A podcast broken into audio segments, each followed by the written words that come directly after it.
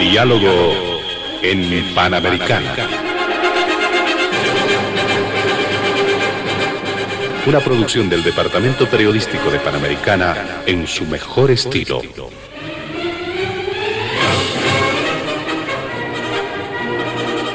Entrevistas exclusivas sobre temas que crean expectativa general. Diálogo en Panamericana. Los sábados al mediodía y cada domingo a las 8 de la mañana. Y en trasnoche a las 24. Quedan ustedes con el staff de periodistas de Radio Panamericana.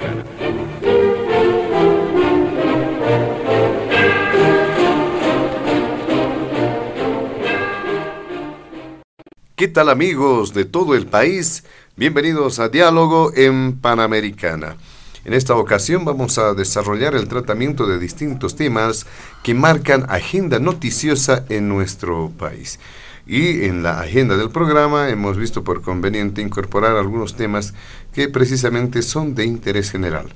En el primer punto eh, haremos referencia a la evolución del conflicto por el censo de población y vivienda. Es de conocimiento público eh, que las medidas de presión que se han iniciado hace más de 20 días han marcado una serie de matices, distintos hechos que se han presentado y obviamente al final la comisión técnica, la famosa comisión técnica que ha trabajado en Trinidad Beni, ha establecido entre sus, sus conclusiones eh, llevar adelante el censo entre marzo y abril del año 2024. La institucionalidad cruceña, además de otras regiones, están buscando, apoyan que el censo sea realizado el año 2023. Pero el panorama está así.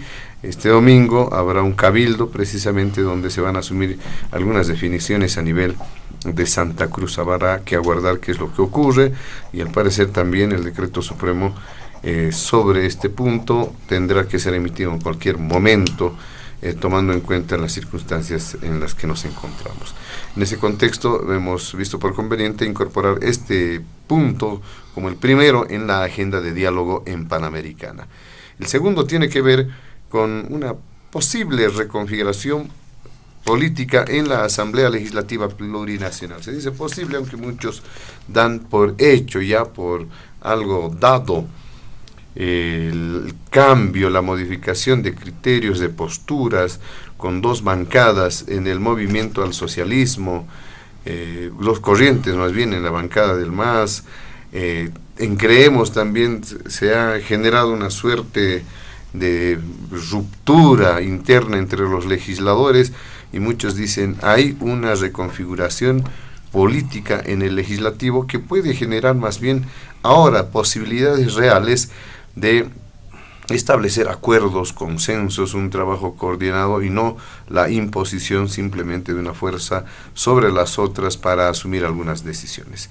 Esto es el segundo punto. El, tercer punto, en tono de reflexión, ya una evaluación del informe reciente que ha presentado el presidente Luis Arce Catacora al legislativo, más allá de una evaluación acerca de los dos años de gobierno, es importante eh, analizar el discurso en sí mismo que ha sido presentado por el jefe de Estado. Estos tres puntos están en la agenda de diálogo en Panamericana. Nuestros invitados, eh, invitados especiales de este fin eh, de semana, y como ya es de costumbre, hemos realizado el sorteo correspondiente para establecer el orden de participación. Por ello, nuestros invitados son este fin de semana, inicialmente, el exdiputado nacional, jefe del movimiento nacionalista revolucionario, don Luis Eduardo Siles. También está invitado el politólogo Marcelo Arequipa y finalmente el analista, el abogado Israel Quino. Junto a ellos desarrollaremos la agenda de diálogo en Panamericana. Antes de iniciar las primeras consultas en el programa, vamos a solicitar a nuestros amables invitados de este fin de semana evitar emitir cualquier criterio que sea considerado de racismo o discriminación en el marco de las normas vigentes en nuestro país. Le damos la palabra a don Luis Eduardo Siles para hacer referencia al primer punto de diálogo. Adelante. Bueno, muy buena, José Luis. Un saludo cordial para usted. Igualmente para los miembros de este panel, don Marcelo Arequipa y don Israel Quino, así como a toda la audiencia de Panamericana en, Bolivia y en el mundo, porque Panamericana se escucha en, en todo el planeta. El primer tema, como usted lo señaló, evolución del conflicto por el censo de población y vivienda. Creo que inicialmente hay que simplemente recordar el contexto este es un censo que tenía que haberse llevado a cabo el 2022. El gobierno nos dijo que estaba todo listo, insistió en que tenían los recursos, de que tenían ya la organización armada, de que todo estaba listo para eh, que se lleve a cabo y de repente, sorpresivamente, decidieron eh, postergar el censo, lo que ha generado la situación de conflicto serio que se vive en Santa Cruz y en todo el país a raíz de que muchos eh, tienen una desconfianza producto de esta postergación. Yo creo que este es el, origen del problema en, gran medida. Eh, la falta de credibilidad del gobierno hace de que la población, incluso los que lo pueden apoyar, eh, tienen una desconfianza sobre lo que el gobierno dice o hace. Cuando el gobierno dice que va a manejar la gestora y va a manejar 23 mil millones de dólares, lo que se eh, contagia inmediatamente a nivel de toda la población es la desconfianza sobre cómo lo va a manejar, en qué condiciones lo va a manejar. Cuando habla de eh, que va a reformar la justicia y vemos el resultado, más desconfianza. Y lo mismo cuando dice sin eh, razones objetivas de que eh, se va a postergar el censo, lo que genera desconfianza. ¿Por qué posterga? Tiene que ver esto con el padrón electoral, tiene que ver con que eh, no quiere repartir recursos, tiene que ver con que no quiere que se redistribuyan los curules en el Parlamento, etcétera. Desconfianza.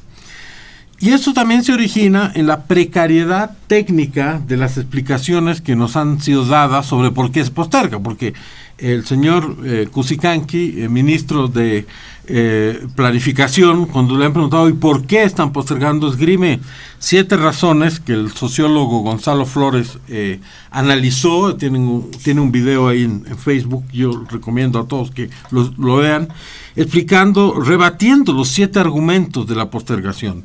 El señor Cusicanqui nos dice que un censo causaría un daño a la cartografía, a los mapas que siguen la división política administrativa del país y, se olvida de que el que está encargado de la cartografía en este país es el Instituto Geográfico Militar, no es el Instituto Nacional de Estadística. Y por otro lado, eh, hoy en día vivimos pues una era de digitalización sumamente sofisticada. Yo puedo ver mi casa desde Google Maps, aquí desde mi celular ahorita, y puedo ver eh, mi barrio y, y, la ciudad de La Paz y casa por casa. Todo esto no es ciencia ficción, es decir, en la modernidad ya no hay ningún problema en acceder a la cartografía. El señor Cusicán que nos dice que el censo no está preparado para llegar a todo el país, a todos los hogares. Bueno, falso. Eh, falso en el sentido de que ningún censo va a llegar al 100% de los hogares. Eh, existe lo que se llama un margen de error que está previsto, que es normal, que es razonable y que eh, nadie les va a hacer un reproche por eso. En todos los censos hay este margen de error. Después nos dicen que van a investigar durante seis meses si la gente entiende la boleta censal que van a someter a su consideración, cuando en realidad desde 1900 que se utilizan la misma metodología en esencia para hacer los censos. Por último, eh, nos dicen que los censos eh, eh, van a, este censo va a generar una metodología imprecisa como lo explica Gonzalo Flores, los censos no generan metodología. Hay manuales de la ONU, de la CEPAL, etcétera, hace muchos años sobre, sobre cómo hacer un censo y están explicados en detalle. También nos dicen que la transferencia de datos es un problema, que tienen que comprar tablets. No, señores, basta con tener un celular. Hoy en día eso también es posible. Entonces, todas estas razones que no son razones, nos llevan a la conclusión de que no ha habido un argumento real para decir por qué están postergando el censo. No, no, hay una explicación coherente. Ese es, digamos, un tema que hay que, que hay que tenerlo claro. Y luego viene ya el conflicto propiamente político que se sucede en Santa Cruz, las tensiones, las, los enfrentamientos, esta guerra de insultos, de descalificativos, de amenazas, que realmente eh, es una situación en la que no gana absolutamente nadie. Primero el gobierno decidió dispararse en el pie al bloquear Santa Cruz, eh, siempre en esta lógica de confrontación, de agresividad, de violencia, eh, pero obviamente una cosa es bloquear ciudades como La Paz y Cochabamba que por razones geográficas eh, tienen una facilidad para hacer eso con poca gente, pero Santa Cruz es sumamente extenso, hay mucha gente resistiendo y estando acatando el paro al interior de las fronteras de la ciudad, por lo tanto cercar la ciudad es una opción desde el punto de vista militar, si vale el término, que no resultó y además perjudica y perjudica eh, lo que son las intenciones declaradas del gobierno, cuál es que se siga produciendo, que se siga habiendo reactivación económica, etc. Y por último está la retórica agresiva, eh, descalificatoria de muchos insultos por parte del gobierno hacia los cruceños y hacia su dirigencia. Eh, la, retórica intimidante de la señora Prada, eh, es realmente algo que no es sano para solucionar este conflicto ni no es sano para encontrar soluciones. Decir que los dirigentes cruceños tienen sangre en la mano cuando no ha habido ninguna investigación sobre cómo ocurrieron las tres muertes que han ocurrido, cuando las cámaras de televisión han filmado que el gobierno ha decidido que la policía sirva para apoyar a los que atacan, a los que están eh, bloqueando, que son generalmente gente transportada de otros departamentos. Entonces, decir que ellos tienen sangre en la mano y no fijarse en las propias, eh, yo creo que es eh, una situación que requiere de mucho cinismo y que no, no, no, no, no, no se apiada de la falta de autoridad moral que, de quienes dicen eso.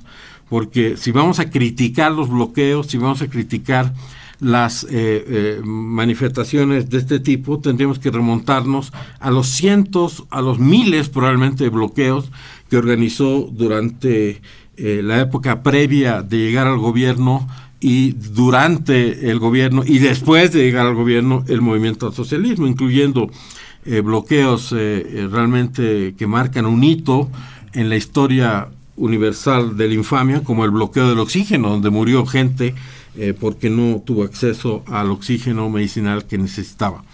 En resumidas cuentas, este, yo creo que independientemente de lo que suceda el día de mañana en el Cabildo, este es un conflicto irresuelto, que se basa en la desconfianza eh, que existe por parte de la población eh, hacia, hacia el gobierno y que eh, ha sido manejado de tal forma de querer neutralizar a la oposición y no resolver el problema del censo. Aquí el problema del censo no es la fecha en la que se va a hacer el censo, qué diferencia puede haber en diciembre de 2023 o enero de 2024. Eh, la esencia es la desconfianza que existe sobre quiénes van a hacer el censo que si fueron en su momento capaces de hacer un fraude electoral, que impide que hagan un fraude en el censo, es decir, que manipulen la información de una forma que les sea eh, políticamente útil. Ese es el, el meollo del asunto. Y lamentablemente el gobierno no ha dado pasos para desvirtuar esa desconfianza, para decir vamos a actuar transparentemente. Aquí está, miren, tengan todos acceso a, la información. Y esto ha dado eh, resultados contrarios para el propio gobierno. La popularidad del presidente ha bajado, el cuestionamiento a su forma de liderar y administrar esta situación ha aumentado. Eh, me parece una gran ofensa y que no haya ni siquiera mencionado el tema en su informe presidencial, como si haciendo una abstracción total de algo tan importante no fuera eh, una falta de respeto o una eh, expresión de gran confusión y que refleja una actitud de, de desprecio, de agresividad, de falta de respeto yo creo que las consecuencias de este tema en el mediano y largo plazo todavía están por verse, pero realmente es eh, eh, digno de encomio la lucha del pueblo de Santa Cruz y de sus dirigentes, y también es eh, merecedor de censura la violencia retórica, física la campaña de insultos, de descalificativos incesantes en las redes sociales y en los medios de comunicación que lleva a cabo el gobierno. ¿Y quienes tienen la ley de su lado en este caso? Pues los que reclaman que el censo sea hecho en la fecha que se comprometió el gobierno de acuerdo a los instrumentos jurídicos que en su momento aprobó. Eh, si bien han tenido algunos problemas, en Paraguay eh, hace un año decidieron hacer un censo, ya lo hicieron, en Ecuador están por hacer un censo los próximos días y en ningún lado esto ha sido objeto de tanta politización, de tanta manipulación y, de una actitud que nos lleva a la situación de polarización eh, tan triste y tan terrible con la que estamos viviendo en este momento. Muy bien, muchas gracias, don Luis Eduardo Siles, por hacer referencia a este primer punto del programa. También le damos la palabra y la bienvenida al politólogo Marcelo Arequipa. ¿Qué nos puede mencionar en este primer punto? ¿Qué elementos resaltar? Adelante. José Luis, muy buenas tardes eh, de fin de semana. Ah, ah, un saludo especial para don Luis Eduardo y para Israel que eh, nos acompañan eh, hoy día en este, en este programa del diálogo en Panamericana y también quisiera, por favor, como paréntesis, mandar un saludo a los universitarios de Cobija de la Universidad Amazónica de Pando, quienes eh, hace un mes más o menos atrás, en una conferencia de prensa, me manifestaron la idea de que ellos escuchan constantemente y atentamente la radio en especial este programa. Por eso, eh, eso me sirve también para saludar a nivel nacional a toda la gente que de verdad tiene interés por esta radio, que es, es muchísima a nivel nacional y seguramente también a nivel internacional. Em, mira, a ver, comienzo con, ah, con este punto sobre el tema del censo, rescatando un término que eh, mencionaba Luis Eduardo Siles, eh, el tema de la desconfianza. a ver, en un contexto en el que estamos viviendo hoy día, ah, no solamente hoy, sino ya mucho más atrás, y cuando digo mucho más atrás estoy hablando de décadas, de décadas hacia atrás, eh, los niveles de desconfianza institucional, es decir, cuánto realmente los ciudadanos desconfiamos de nuestras instituciones, eh, nunca han sido favorables. Eh, siempre han sido muy bajos los niveles de desconfianza no hemos estado en, los, eh, en un punto, en el que uno pueda confiar en sus propias instituciones como ciudadano. Eh, y eso se ha ahondado mucho más en el último tiempo porque eh, se empezó a introducir un elemento que creo yo ha empezado a distorsionar mucho más el ambiente y a contaminarlo luego por tanto. Y eso tiene que ver con una suerte de una ah, acción, con una agenda, yo diría, rupturista, pero además con un espíritu muy poco, de, muy poco pro-democrático que viene por fuera del sistema de partidos. Es decir, para minar todo el camino de eh, funcionamiento de las instituciones. y eso creo que viene muy aparejado con esta idea de vivimos en hoy día en mínimos institucionales, ojo, no estoy diciendo que sea solo exclusividad de hoy, sino eh, estamos viviendo mucho tiempo ya así, pero mucho tiempo. Y eh, si hay algo que hace falta en este país es, creo, eh, empezar a ponerle un poco el hombro a que las instituciones funcionen, porque creo que hay una falla estructural en el funcionamiento de las instituciones. Y no necesariamente el hecho de que no tenemos instituciones en el país, sí tenemos, pero creo que hay una falla estructural en su propio funcionamiento a eso se debe, creo yo, en gran medida el tema de, la desconfianza. Y si, como decía hace rato, a la desconfianza le sumas el otro elemento más, que es un elemento político partidario, digamos, de activismo, de activismo además, pues el escenario es tanto o más volátil como el que estamos viendo ahorita con el tema del censo. Ah, ojo, esto debería servirnos, como nota de pie de página, debería servirnos lo que está pasando hoy día con el censo, debería servirnos como un gran laboratorio para ir viendo qué es lo que va a pasar hacia adelante con otros temas también importantes que vamos a encargar como país. Elección de jueces y magistrados, primarias electorales, elección general eh, y elección subnacional que se vienen adelante.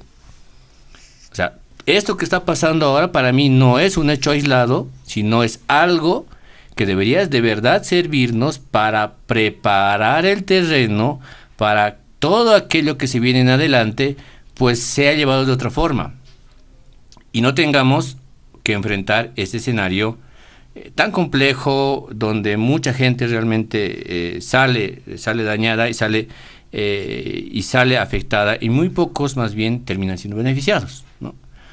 En el concreto, ya hablando otra vez con el tema del, censo, si bien es cierto que al principio hubieron desajustes en el tema de las fechas y el planteamiento mismo de qué es lo que se quería hacer con, esto, eh, ese clima de desconfianza abrió en primera instancia, creo yo, una, teoría instalada de parte de quienes eh, querían minar ese camino. ¿Cuál era esa teoría que estaba instalada? No se quiere hacer censo nunca. O sea, no se quiere hacer censo ni el 24, ni el 23, ni el 2030. Nunca va a haber censo en este país. Empezamos con eso en realidad, en la discusión, yo recuerdo. Con ese tema empezamos. Ahí hubo una, una respuesta y la respuesta fue, va a haber censo, todavía no fijamos fecha, pero va a haber censo y estamos eh, organizándonos en eso. ¿No? Esa fue una respuesta, pero que no fue una respuesta definitiva y creo y satisfactoria a la población, porque como decía, la población todavía desconfía de este tema. Como no había el cierre mismo de la fecha, pues eh, se llama al Consejo Nacional de Autonomías, el Consejo Nacional de Autonomías eh, casi de manera unánime dice, eh, bueno, el 2024 que se haga el censo, no el 2023, porque ahí estaba la propuesta gubernamental. ¿Qué es lo que faltaba ahí, a mi juicio? En esa reunión del Consejo Nacional de Autonomías, el gobernador de Santa Cruz. Yo creo que él faltaba ahí, obviamente no estuvo en esa reunión, para plantear esa otra idea de no el 2024, sino el 2023 no nació en realidad la idea del 2023 eh, producto de eh, eh, esa negociación o esa reunión del Consejo Nacional de Autonomías, nace todavía mucho más adelante. ¿no? Este es un tema bien importante al, que hay que apuntar. pues bien, ya, se tiene la fecha, ya se sabe qué es lo que se quiere hacer, pero como uno de los actores centrales que, que está inmiscuido en este tema del censo, por eh, razones prácticas no estuvo ahí, no estuvo ahí, pero además por un cálculo político creo yo equivocado, pues no terminó de cerrarse el tema. No se termina de cerrar. No pasó lo mismo como cuando el 2012 y el 2013 yo estuve revisando un poco la hemeroteca y en esos años sí efectivamente había un reclamo de parte de los líderes de Santa Cruz y de El Alto, ambos, ojo, ambos reclamando para que se haga el censo lo más pronto posible y se acatara todas las medidas que tienen que acatarse con el censo. En este caso no. Cada uno se lleva a, le lleva a, a preguntarse por qué en este caso el gobernador de Santa Cruz no articuló una agenda de demanda con la alcaldía del Alto, por ejemplo. Pues el, 2020, el 2013, el 2012-2013 sí hubo una articulación en este tema de la demanda y sí se hizo el censo, sí se asignó recursos, sí se redistribuyó los escaños, pero no pasamos por este momento así tan duro y, una tensión tan fuerte en términos regionales, donde ahora mismo en Santa Cruz se están, digamos, peleando los unos con los otros, ¿no?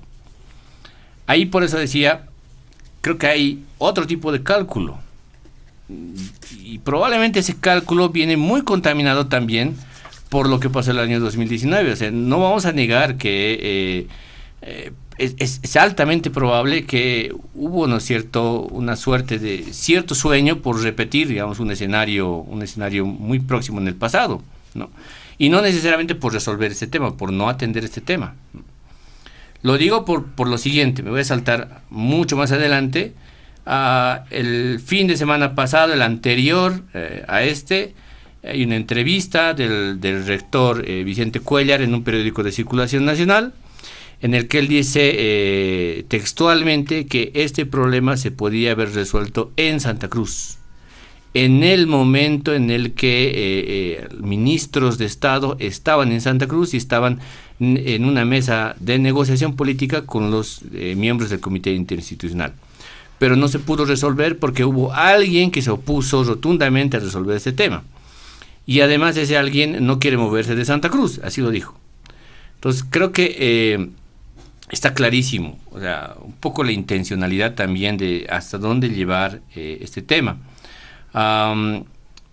Opciones más, opciones menos, creo que en el balance en general de querer llevar el tema hacia el punto del extremo de parte de, concretamente del gobernador de Santa Cruz, creo que no le está resultando y eh, luego por tanto el paro de verdad está entrando en una fase que yo la denomino como de lenta agonía de solución de este problema, porque no se termina por resolver en una negociación, con un acuerdo firmado entre las partes del conflicto, como usualmente se hace en este país, ¿no? se, hace un acuerdo firmado y ahí eh, los, los, sectores movilizados se desmovilizan y, se resuelve el tema. No pasa esto. Entonces, creo que el, en este caso la contaminación al tema censal deviene sinceramente de una posición político-partidaria, no deviene necesariamente de una reivindicación social. Eh, se ha utilizado, sí, se ha manipulado, creo, una reivindicación social porque hay un sentido común construido en Santa Cruz especialmente y también en el Alto, ¿por qué no? De que eh, en los últimos dos censos, 2002 y 2012, eh, estos, estas regiones han ganado, han ganado recursos y han ganado escaños parlamentarios. Entonces ahí hay un incentivo grande y fuerte para que la gente pues se pueda movilizar y genere digamos una legitimidad a la protesta, ¿no? Pero cuando eh, no hay una articulación, como decía hace rato, eh, nacional sobre este problema, es decir, eh, no hay una, un diálogo entre Santa Cruz y el Alto para protestar sobre este tema. segundo, cuando tenías la posibilidad de resolver este, este, problema en tu propia ciudad, en tu propia ciudad, no lo has hecho. Y tercero, cuando te llaman a negociaciones eh, por fuera de tu plaza, es decir, por fuera de tu territorio, por fuera de Santa Cruz, no asistes, pues eh, estamos muy lejos de resolver este problema por eh, una vía, digamos, concertada de negociación. No, estamos ni cerca de, de llegar a eso. Em, y creo sinceramente que al final, para cerrar esta parte de mi intervención, al final, felizmente, creo yo, una nota creo que es más, más bien más optimista, al respecto es que al final del día creo que eh, hay una suerte de, una, de un hecho que ya es digamos como una suerte de verdad absoluta en el país. Va a haber censo. Se va a hacer el año 2024. Ya hay toda una suerte de información sobre lo técnico que se va a llevar adelante el año 2024, a principios del año 2024, ojo, se lo va a llevar adelante eh, y esa teoría de que nunca se iba a hacer el censo se cae pero además creo que aquí hay un gran, gran, gran desafío, como decía al principio. Eh, este tipo de escenarios se pueden volver a repetir. Si el gobierno no ha tomado nota de las cosas que han ido pasando a lo largo de este último tiempo sobre esto, esto se puede repetir. Y ahora mismo el no, ah, el, tener, digamos, como decisión definitiva eh, este tema de parte del gobierno nacional, pues le carga también una responsabilidad muy grande porque todo lo que vaya a ocurrir en adelante para llevar adelante el censo y si no se lo lleva en el orden y en el estándar internacional que se reclama, pues esto le puede pasar un costo político y social fuerte al gobierno. Por eso yo creo que está ahora mismo el gobierno, en realidad, lejos de haber ganado, digamos, con, el, con la fecha misma, creo que más bien tiene una responsabilidad y un desafío sumamente importante de responder a la población para llevar adelante un censo creíble y un censo legítimo. Perfectamente, muchas gracias a don Marcelo Arequipa. ¿Qué dice Israel Quino en este primer punto, dando cuenta de lo que sucede en este tema del conflicto por el censo de población y vivienda? Adelante. Muchas gracias, eh, José Luis, agradecido por la invitación. Saludar también a los invitados en la mesa, a don Luis Eduardo, a Marcelo y a través de este medio de comunicación a toda nuestra audiencia en todo el país. Eh, yo quiero abordar cinco puntos en específico, José Luis, sobre esta coyuntura del de, eh, censo y las movilizaciones. El error, el interés, el cálculo, la consigna y finalmente la vulneración de derechos humanos. ¿Cuál es un eje transversal en todo? A estas alturas de la medida. El paro, la movilización en Santa Cruz es prácticamente insostenible. Insostenible en el tiempo.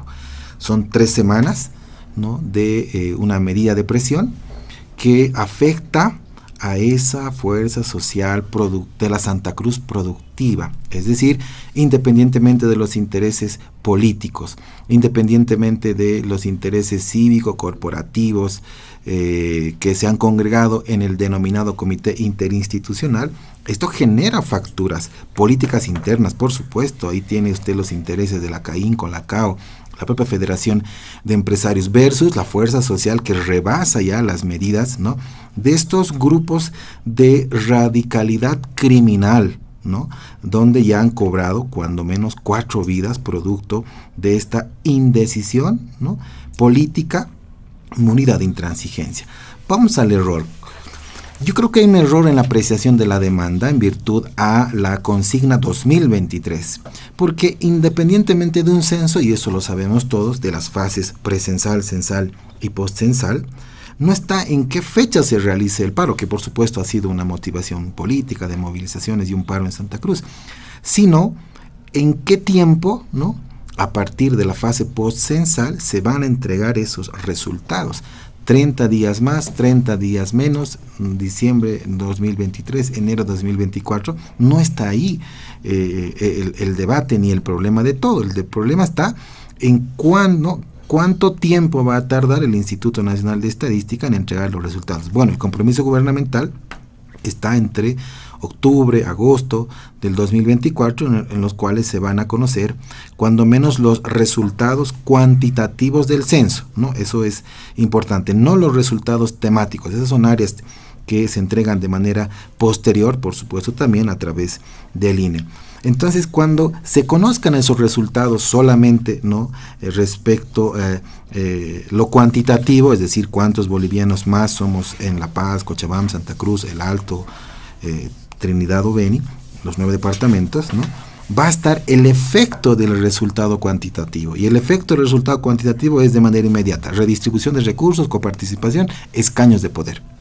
Entonces, el elemento de conflictividad, del día de hoy no está, ¿no? Hoy es una, anticipación, por supuesto, respecto a la medida de eh, presión con la fecha, ¿no? En la etapa presensal. El debate está en la etapa postcensal, porque a partir de ahí el ensayo de estas tres semanas no solamente va a conflictuar el país, lo va a polarizar interregiones, ¿no? Y puede atentar inclusive al siguiente proceso electoral hacia las elecciones del bicentenario en el país. ¿Por qué razón? Porque el departamento que hoy nos diga, o que diga cuando se conozcan los resultados eh, cuantitativos en del INE, dirá, somos más habitantes, por tanto necesitamos más dinero, por supuesto, para abastecer a las necesidades de nuestra población, pero además necesitamos más escaños de poder, ¿no?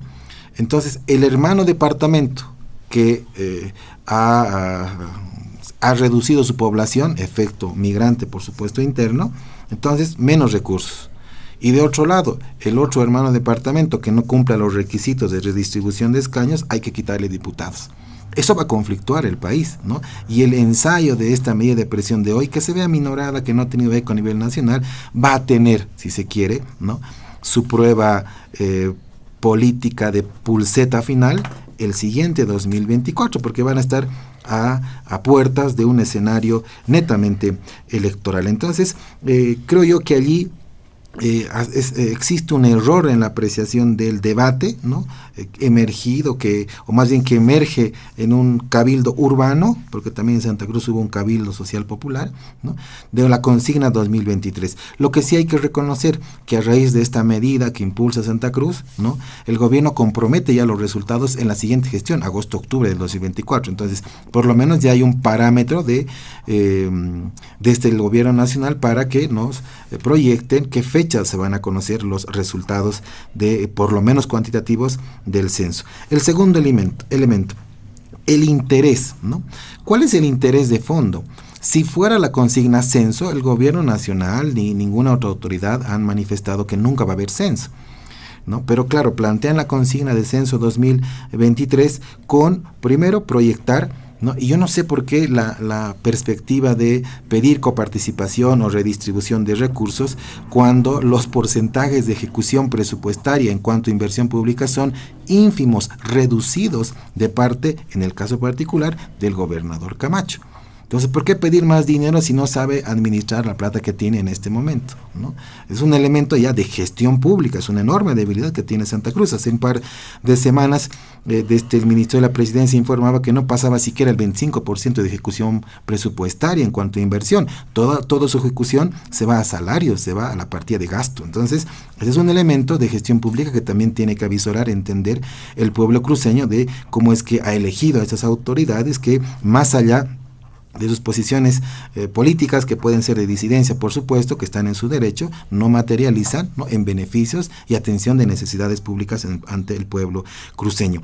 Entonces, conflictuar el país entre tres semanas en razón de, de Santa Cruz es intentar avisorar, reiterar el protocolo de desestabilización que ha surtido el año 2019, efecto una crisis política que ha resultado en el quebrantamiento del orden constitucional en el país, aplicando una sucesión ¿no? ilegal e inconstitucional en Bolivia. Entonces, el avisorar, intentar replicar esa fórmula del protocolo de desestabilización tampoco ha tenido efecto, pero ese era el interés de fondo. Ahora vemos que este paro es prácticamente insostenible, seguro van a meditar ese cálculo y van a intentar ¿no? definir nuevos horizontes de acción.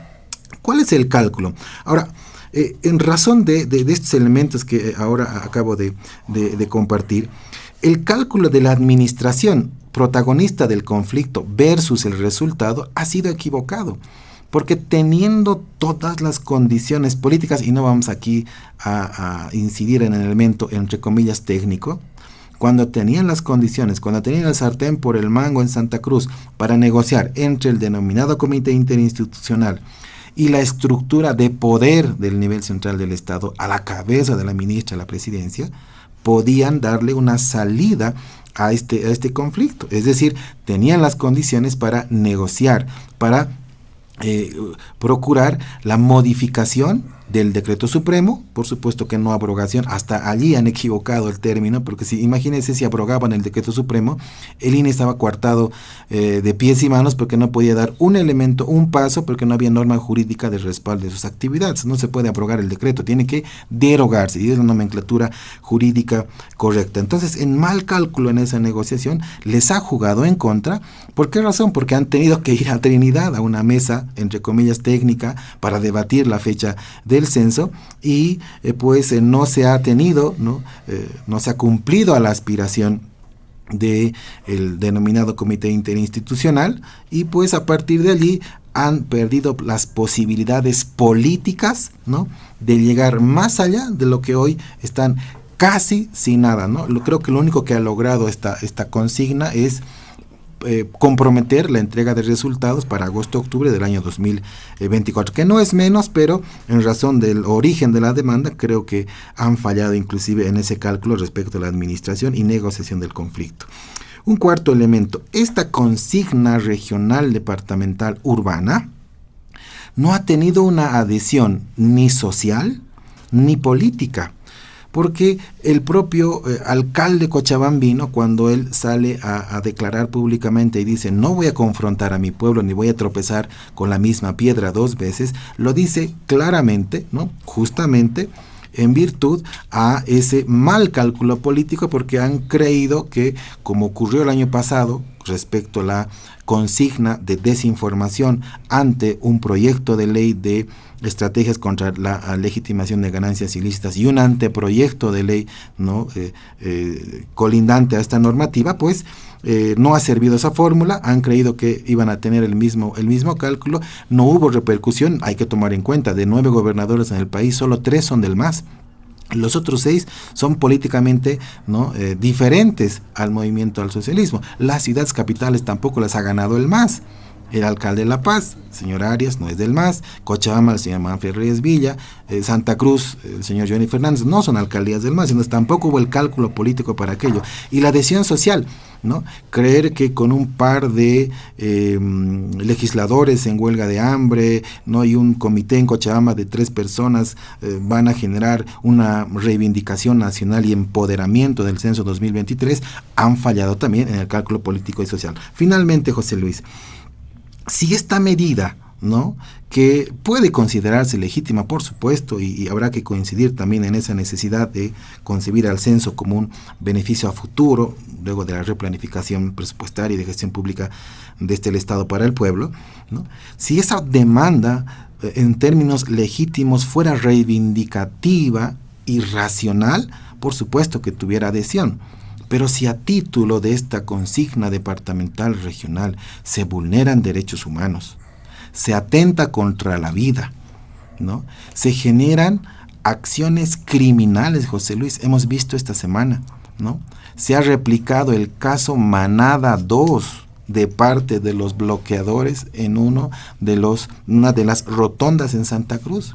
El Ministerio Público ha abierto de oficio este caso o lamentar el deceso de un joven padre de 22 años degollado por una de las, de las pititas de los cables tendidos en una de las calles. Es lamentable. A partir de ahí hay que recordar la vulneración a los derechos humanos de las mujeres ayoreas hace unos días. Entonces, esos son atentados a los derechos humanos. Cuando una consigna, cuando una demanda, por más legítima que se pueda eh, proyectar, como ejercicio del derecho a la protesta, por supuesto constitucionalizado, ¿no? si atenta a otro derecho humano, entonces no es una consigna, no es una demanda racional, es atentatoria hacia los derechos humanos. Entonces creo yo que estos cinco elementos yacen y transversalizan justamente a este primer punto que compartimos sobre la evolución del conflicto y la actual situación. Perfectamente, muchas gracias Israel Quino. Vamos a realizar una segunda ronda en este primer punto. Vamos a solicitar por ello a nuestros invitados especiales a cortar el tiempo de su participación, obviamente estableciendo algunos eh, elementos, algunas puntualizaciones respecto a lo que se ha mencionado. Iniciamos con usted, eh, don Luis Eduardo Siles. Adelante. Bueno, básicamente yo creo que no está en el derecho de nadie cuestionar los derechos que los ciudadanos bolivianos tenemos de acuerdo a la Constitución y de acuerdo a lo que son las declaraciones universales de los derechos humanos, etc. Y protestar, estar en desacuerdo, exigir que se lleve a cabo un ejercicio como un censo para que se conozca en forma transparente la información eh, de todo lo que puede aportar un censo es un derecho y no, nadie es quien para estar juzgando si le parece que esto es eh, racional o irracional o si nos van a dar permiso para protestar o no. En este país tenemos todos el derecho de ejercer nuestros derechos constitucionales y de protestar si nos da la gana. Es algo que está consagrado en nuestra constitución y hay que tenerlo presente. En segundo, en segundo lugar, juzgar eh, el acto de protesta del bloqueo, que sin duda alguna es una medida extrema y sumamente difícil de aceptar, por parte de quienes llegaron al poder exclusivamente bloqueando, porque Evo Morales debe haber hecho cientos de bloqueos, cientos, y no estoy exagerando, bloqueaban el Chapare, bloqueaban Cochabamba durante semanas, basta revisar los registros históricos para darse cuenta de aquello, y por causas que ni siquiera a sabían cuál era la causa, solo bloqueaban como camino para llegar al poder, y en última instancia, el 2006 llegaron porque la gente ya se hartó de que mantengan el país todo el día parado. Ahora, cuando hacen el bloqueo los otros, ya es un bloqueo malo. Cuando hacían los bloqueos ellos, es un bloqueo, bloqueo bueno. En tercer lugar, por favor, los derechos humanos los viola el Estado. O sea, cualquier persona que haya estudiado eh, primer año de derecho sabe que los derechos humanos los viola el Estado si unas familias se agarran a golpes con otras, eso no es un tema de derecho humano, es un tema de una discrepancia eh, penal, civil, lo que fuera, pero los derechos humanos los viola el Estado. Y en este caso, el Estado violó los derechos humanos de la población de Santa Cruz al cercar a sus habitantes al generar eh, situaciones de confrontación y utilizar a la policía que está para defender a todos los ciudadanos, no a unos nomás, eh, utilizar a la policía para que esta gente cerque y, y, incluso posteriormente después prohibir que se exporten alimentos, etcétera. Entonces, aquí el violador de los derechos humanos son los que eh, desde el Estado no hacen cumplir su papel y no cumplen con lo que la Constitución les manda a que hagan. Ahora, haciendo una recapitulación histórica, ¿qué gatilló el 2019? El 2019 no es por consecuencia que se juntaron eh, en la plaza un grupo de ciudadanos y decidieron sacar al gobierno. El 2019 es porque hubo un fraude, un fraude institucionalizado, una trampa hecha desde el Estado. Eso es un, ejercicio fraudulento que fue precedido por que se hizo un referéndum, no se respetó el referéndum y, y se continuó con una engañifa institucionalizada. Eh, la desconfianza que se genera hoy en día es porque no se quiere que se haga otro fraude. Es decir, que realmente el censo eh, desmienta, si es el caso, de que aquí hubo fraude, porque eh, los, los datos que dio en este mismo programa el señor Bert, Carlos Bert, establecen que hay 200 eh, pueblos en el, estado de Bolivia donde hay más eh, votantes que habitantes. Eh, eso es lo que el censo, pues, de manera formal tiene que confirmar o desmentir. Y es para eso que se necesita un censo, para que no haya nueva, un nuevo engaño, un nuevo, un, nuevo, un nuevo fraude a nivel del censo. Y por último, no porque la mayoría diga algo quiere decir que eso es verdad, no porque haya una persona como el señor Manfred Reyes Villa que llegó a ser elegido como alcalde con los votos los unos y luego los traiciona para acomodarse con los otros, significa que está en lo correcto.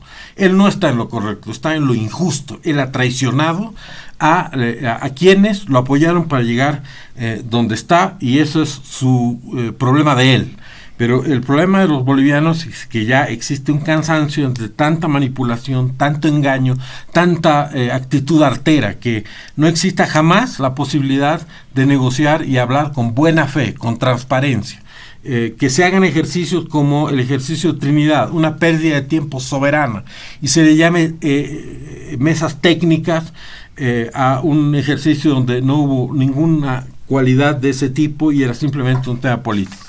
Aquí había una decisión política que es postergar el censo y una relación, una reacción política a, ese, a esa postergación que todos eh, eh, los habitantes de Santa Cruz están en su derecho de hacer eh, prevalecer. Obviamente, pues, de que el hecho que se haga el censo versus no se va a hacer el censo no es lo mismo. Pero es como si yo le digo a alguien, ¿sabes qué? Yo tengo una deuda con alguien, te voy a pagar en 10 años. No es lo mismo como si te voy a pagar mañana. Cualquiera entiende eso. Entonces, si los cambios que el censo va a generar, no solo en términos de escaños o recursos, también en muchos otros aspectos. Por ejemplo, hay un interesante estudio de Carlos Hugo Molina que establece que el 75% de los habitantes de Bolivia ya viven en las ciudades, que las ciudades intermedias están languideciendo. Esos son temas que también el censo tenemos tenemos que incorporar esos datos para estudiar y para mejorar las políticas públicas. Pero eso requiere, eh, repito, que haya buena fe, que haya transparencia en la actitud, y eso está cada vez más escaso y es cada vez peor en nuestro país. Muy bien, muchas gracias. Le damos también a don Luis Eduardo Siles, dando cuenta de este, esta segunda ronda en el primer punto. ¿Qué dice don Marcelo Arequipa? Me voy a concentrar, José Luis, en esta última semana del conflicto ahora para, para, este, para esta intervención. Creo que eh, eh, hay eh, costos que hay que revisar, que los actores políticos asumen ¿no? en, relación a este conflicto.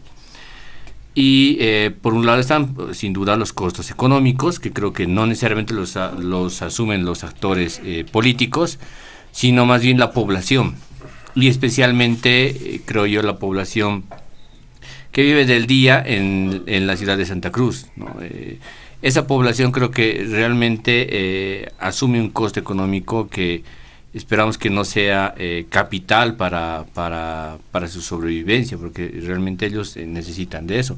Obviamente habrán costos empresariales sin duda también, porque paralizar una empresa por más de 10 días, pues eh, no, no, no creo que sea nada, nada sencillo y nada fácil, ¿no? Pero hay también costos en el otro orden, que son costos políticos. Ahora, eso me lleva a lo siguiente.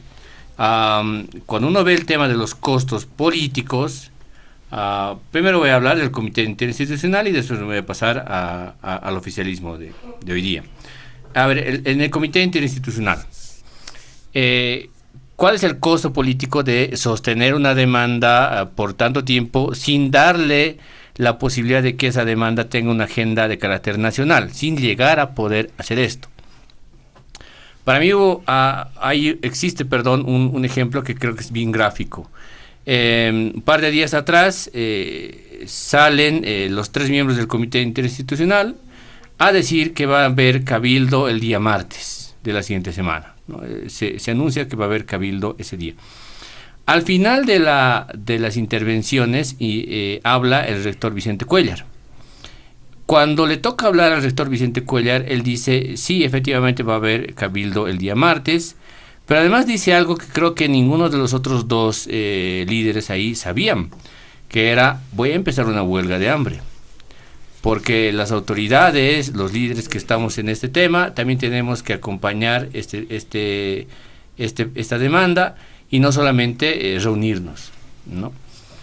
Si uno se fija, eh, es la, la, conferencia de prensa de la que estoy hablando, uno se da cuenta inmediatamente de que hay algo en el rostro y en, la, en el gesto que cambia, primero del señor Calvo, que es eh, el, más, eh, el más gráfico, es decir, parece que ese anuncio de que el señor Cuellar va a llevar una huelga de hambre lo toma por sorpresa, quiero decir, y probablemente, probablemente también el señor Camacho.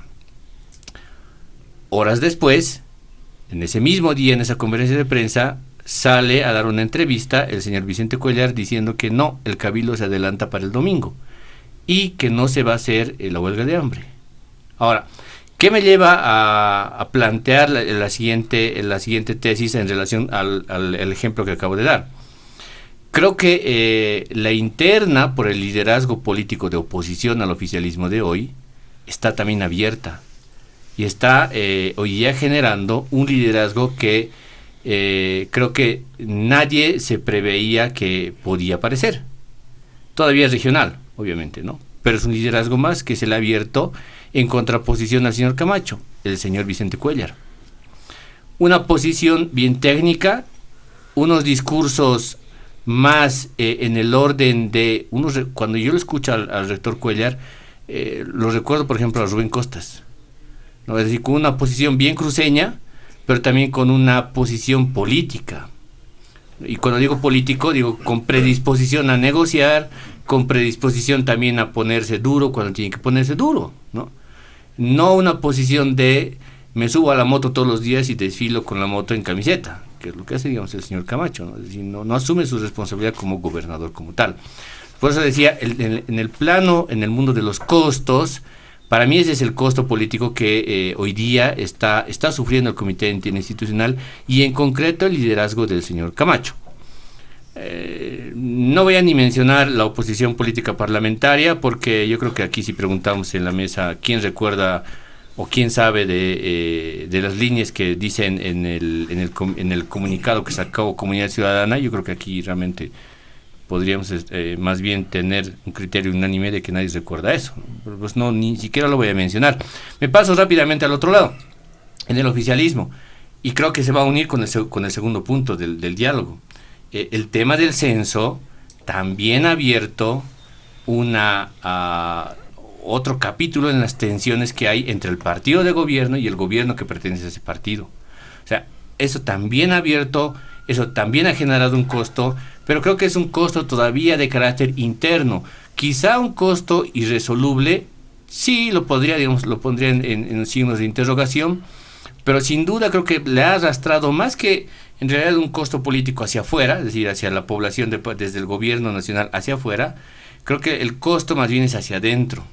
Eh, en estas fracturas que, o en estas tensiones que estamos viendo fuertes entre estos entre, estos, entre estos dos lados, el, partido y el gobierno. Ahí sí creo que de verdad que hay, que hay un costo eh, político importante, que eso va a venir muy aparejado a las declaraciones y las disputas que hay eh, por, la Cámara de Diputados, por el desenvolvimiento y las decisiones gubernamentales, seguro, seguro, seguro. Pero hay un costo también importante y eh, si, cuando analicemos el segundo punto seguramente veremos un poquito desde nuestras propias perspectivas quién está probablemente más desgastado y quién está un poco mejor parado en este tema. Muy bien, muchas gracias. Le damos a Marcelo Arequipa, pero dando cuenta sobre este tema es, eh, obviamente, ya se empiezan a realizar evaluaciones sobre el impacto de este movimiento, de este conflicto. Y muchos dicen incluso que hubo, el principal afectado ha sido, eh, o la principal afectada ha sido la unidad ¿La unidad en dónde? La unidad en los bloques de oposición, fundamentalmente en Santa Cruz, incluso en el partido oficialista. Pero bueno, vamos a estar teniendo tiempo para abordar también ese detalle en el segundo punto, si es que corresponde. Para finalizar este primer punto, don Israel Quino. Gracias, José Luis.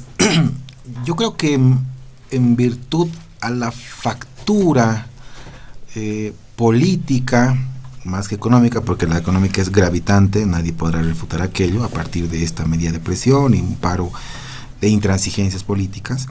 La factura política ¿no? le va a jugar en contra, por supuesto, al ala radical cruceña a la cabeza del señor Camacho, al ala conservadora radical de eh, el señor Calvo, ¿no? a partir de los intereses corporativos que están detrás de ese denominado comité cívico, que no es elegido democráticamente, sino a partir de eh, una reunión eh, de selectos eh, allegados.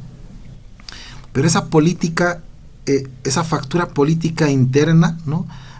va a generarle al señor Camacho una, un, quiebre del liderazgo regional. Y el quiebre del liderazgo regional del señor Camacho, ¿no? va a tener en el rector Cuellar, ¿no? Su principal eh, versión antipolítica, del dirigente radical cruceño al dirigente radical negociador. Camacho versus Cuellar. Y lo que le estoy diciendo, José Luis, el siguiente 2026 va a tener en ese entendido esa pugna ya política interna. Hoy están en una representación bicéfala, uno dice una cosa y polarizado, el otro dice otra cosa. Claro, salen juntos en conferencias de prensa, pero cuando uno interpreta, decodifica los mensajes, pues advierte aquello. Eh, es cierto, ¿no? Eh, y hay que recordar esto, José Luis, eh, la, mm, la estructura del Estado, los elementos constitutivos del Estado, y aquí Marcelo coincidirá conmigo, desde lo más clásico, Anto Collins nos decía territorio, población, gobierno, poder público y hasta las corrientes mucho más no tan dogmáticas. Entonces, uno de los elementos del Estado como elemento constitutivo es pues el poder público, el gobierno. y cuando vemos que un subgobernador, ¿no? En Santa Cruz, parte de la estructura de poder, ¿no? Eh, eh, de la función pública, de poder de estructura de poder político en Santa Cruz, manda a perseguir ¿no? a mujeres ayoreas, por supuesto que hay vulneraciones a derechos humanos. Cuando el gobernador cruceño manda a tomar las rotondas, como él le dice, ¿no? a sus grupos de choque ¿no? paraestatales, entonces esos grupos de choque que han generado una persona de 22 años degollada.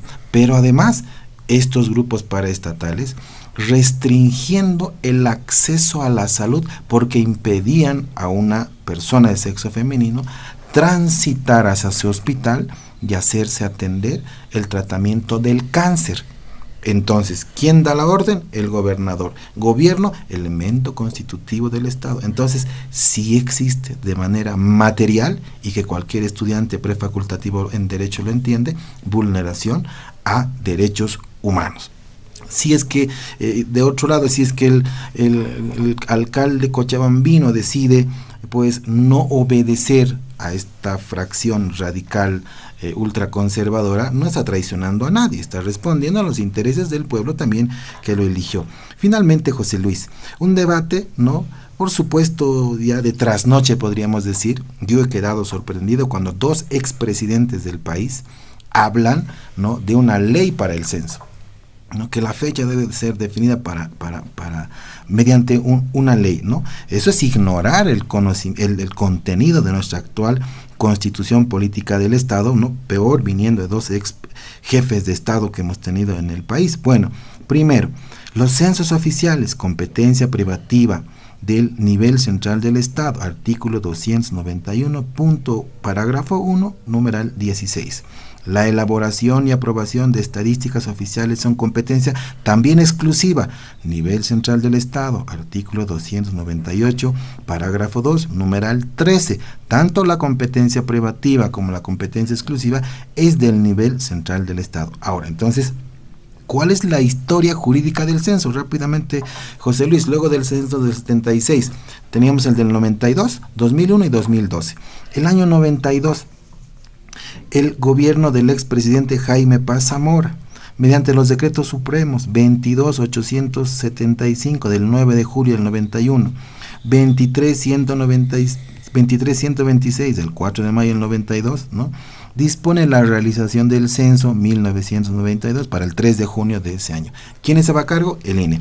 El caso del expresidente Jorge Quiroga, mediante los decretos supremos 24.932, la ley 2105, pero es que esa ley solamente aprobó un contrato de préstamo de 7.400 millones de dólares vía BID, ¿no? el decreto ley 1400 y el decreto supremo 26284. Dijo el expresidente Quiroga, el INE programa, organiza y ejecute el censo 2001 los días 5, 6 y 7 de septiembre del 2001 Finalmente, el expresidente Evo Morales, con los decretos supremos 796, que autoriza la suscripción de un convenio de financiamiento con el Banco Mundial de 50 millones de dólares autorizados previamente por una ley, la 146, y mediante el decreto supremo 1305 del de, 1 de agosto del año 2012, fija para ese miércoles 21 de noviembre del año 2012 en áreas urbanas y hasta el 23 de noviembre en áreas rurales la fecha del censo 2012. Es decir, ese debate que hoy pretenden insertar para que el censo y la fecha sea fijada vía ley, no es más no que un desconocimiento del rango constitucional legal y la facultad reglamentaria del Ejecutivo para disponer la planificación, organización de un censo, que no es más eh, competencia del nivel central del Estado vía competencia privativa y exclusiva mediante un instrumento jurídico que se llama Decreto Supremo. Muy bien, le agradecemos a don Israel Quino. Eh, también cerrando este primer punto del programa. Nos vamos al segundo punto que tiene que ver, eh, ya adelantaban, quizá con secuelas, efectos eh, de este movimiento, muchos han afirmado ahí, efectos políticos que se están generando y uno de ellos tiene que ver con la situación en la Asamblea Legislativa Plurinacional. A pesar de que ya antes del conflicto hubo eh, señales, eh, hechos, sucesos noticiosos que mostraban una división interna en el movimiento al socialismo, eh, que ya tendría cierta data de tiempo, pero que no era tan evidente. Al inicio lo rechazaban, todos rechazaban, eso es mentira, se decía, pero esto se ha evidenciado eh, no solamente con la postura que muestra el expresidente Evo Morales, con críticas al gobierno del presidente Luis Arce, eh, inicialmente habían observaciones a ministros de Estado, luego denuncias de corrupción, y en el legislativo se ha constatado de manera evidente que hay corrientes en el propio movimiento al socialismo y de manera abierta se realizan críticas a las autoridades del gobierno y este tema del censo precisamente ha sido un factor para que el ex jefe de Estado Evo Morales dijera que hay que hacer el censo en 2023. Pero bueno, eh, no solamente se han presentado esta situación en el MAS, en el legislativo, sino también hubo diferencias, rupturas también a nivel de la alianza que creemos que parecía un tanto más compacta que eh, comunidad ciudadana, pero se ha podido evidenciar que hubo discrepancias internas y al parecer esto también es efecto de este conflicto del censo, que ha repercutido en la Asamblea Legislativa Plurinacional. Por eso se habla de una suerte de reconfiguración política. ¿En qué medida habrá esto? ¿Será posible? ¿Será evidente? Eh, ahora es posible de que los sectores de oposición puedan cobrar, adquirir un rol más protagónico, ¿qué es lo que puede ocurrir? ¿Cuál es la lectura que tiene? Iniciamos eh, esta, esta ronda con don Luis Eduardo Siles, haciendo referencia al segundo punto del programa. Adelante. Gracias, José Luis. Bueno, para hacer una especie de puente entre el primer tema y el segundo tema, eh, yo creo que es importante decir de que la intención de los expresidentes Quiroga y Mesa, en ese orden, de plantear que el debate se lleve al Parlamento, no solo hay un tema relacionado con el censo, hay un tema sobre el rol del Parlamento. Se llama Parlamento porque la gente va ahí y habla y debate. Y el tema del censo, en vez de ser resuelto en forma eh, violenta, en forma de policías golpeando a la gente, como ocurrió eh, el día de ayer en Santa Cruz, golpeando salvajemente a la gente en Santa Cruz, eh, tiene que ser debatido en el Parlamento. Para eso es la Asamblea Nacional, para eso estos señores, oficialistas y opositores, reciben un sueldo, un muy buen sueldo, para eso tienen un micrófono, para discutir las cosas.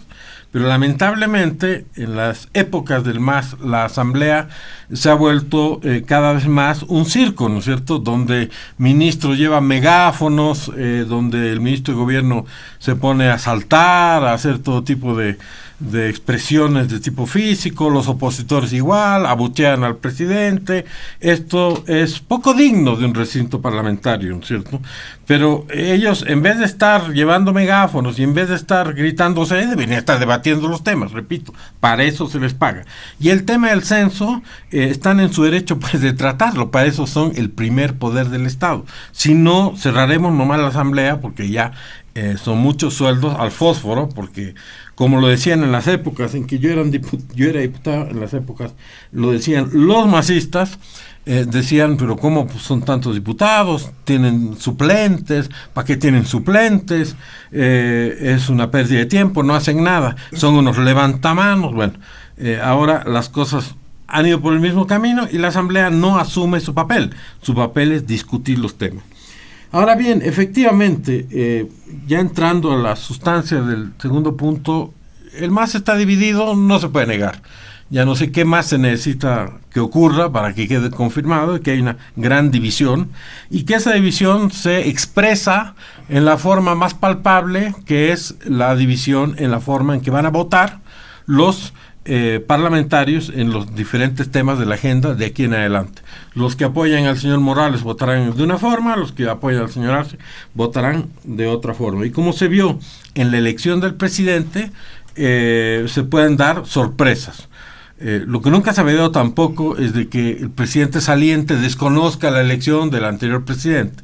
Eso realmente ya es un proceso de desintegración de la majestad del primer poder del Estado, que a pesar de todas las cosas que han ocurrido en la historia, donde los diputados en Bolivia y en otras partes se han agarrado a puñetes y han expresado sus diferencias en forma eh, física, pero nunca se, había llegado al punto de que, a que el expresidente de la Cámara de Diputados desconozca al que acaba de ser elegido, etcétera. Pero esto reconfigura todo y cambia todo, efectivamente y veremos cómo se va desenvolviendo ya en lo concreto. Es muy difícil mantener la disciplina de una bancada parlamentaria en estas condiciones eh, y bueno, pero también es lógico, ¿no es cierto? En este país, en estos últimos años, se ha dividido todo lo que se ha podido dividir.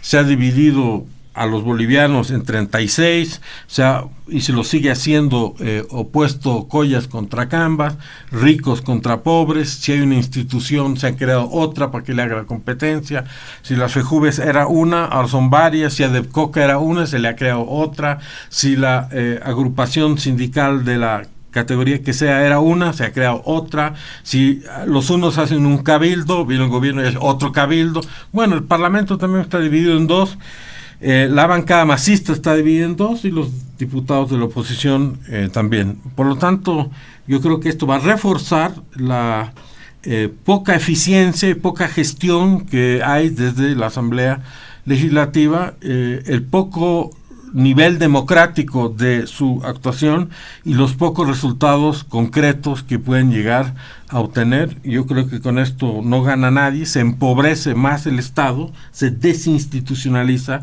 se pierde el sentido de lo que cada uno tiene que hacer y del rol de cada uno y repito, las cosas eh, van a apuntar a que la Asamblea Legislativa es una especie de adorno sin mayor sentido, sin mayor consecuencias prácticas sobre la vida de los bolivianos, donde no se mejora la vida de nadie salvo de los propios parlamentarios.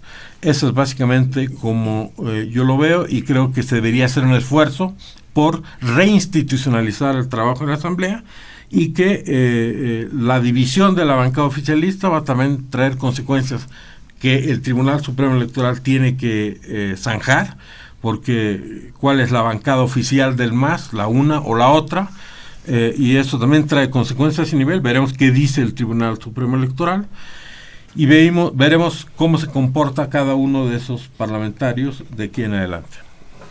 Muy bien, muchas gracias, don Luis Eduardo.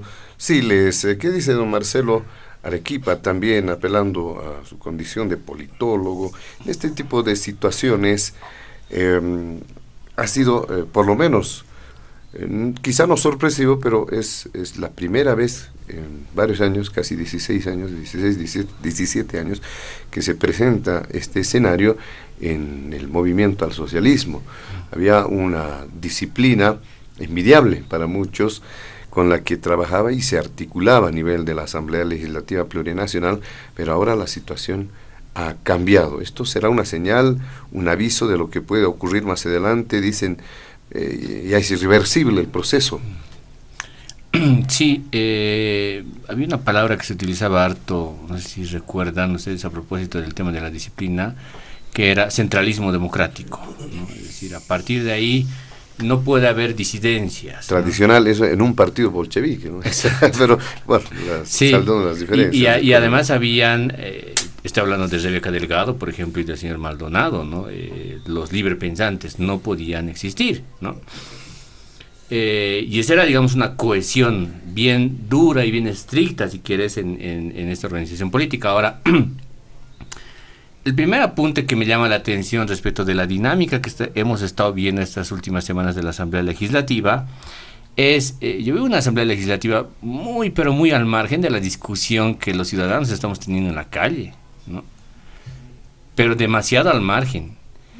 Y como segunda cosa, llegan demasiado tarde también al problema que estamos discutiendo en la calle.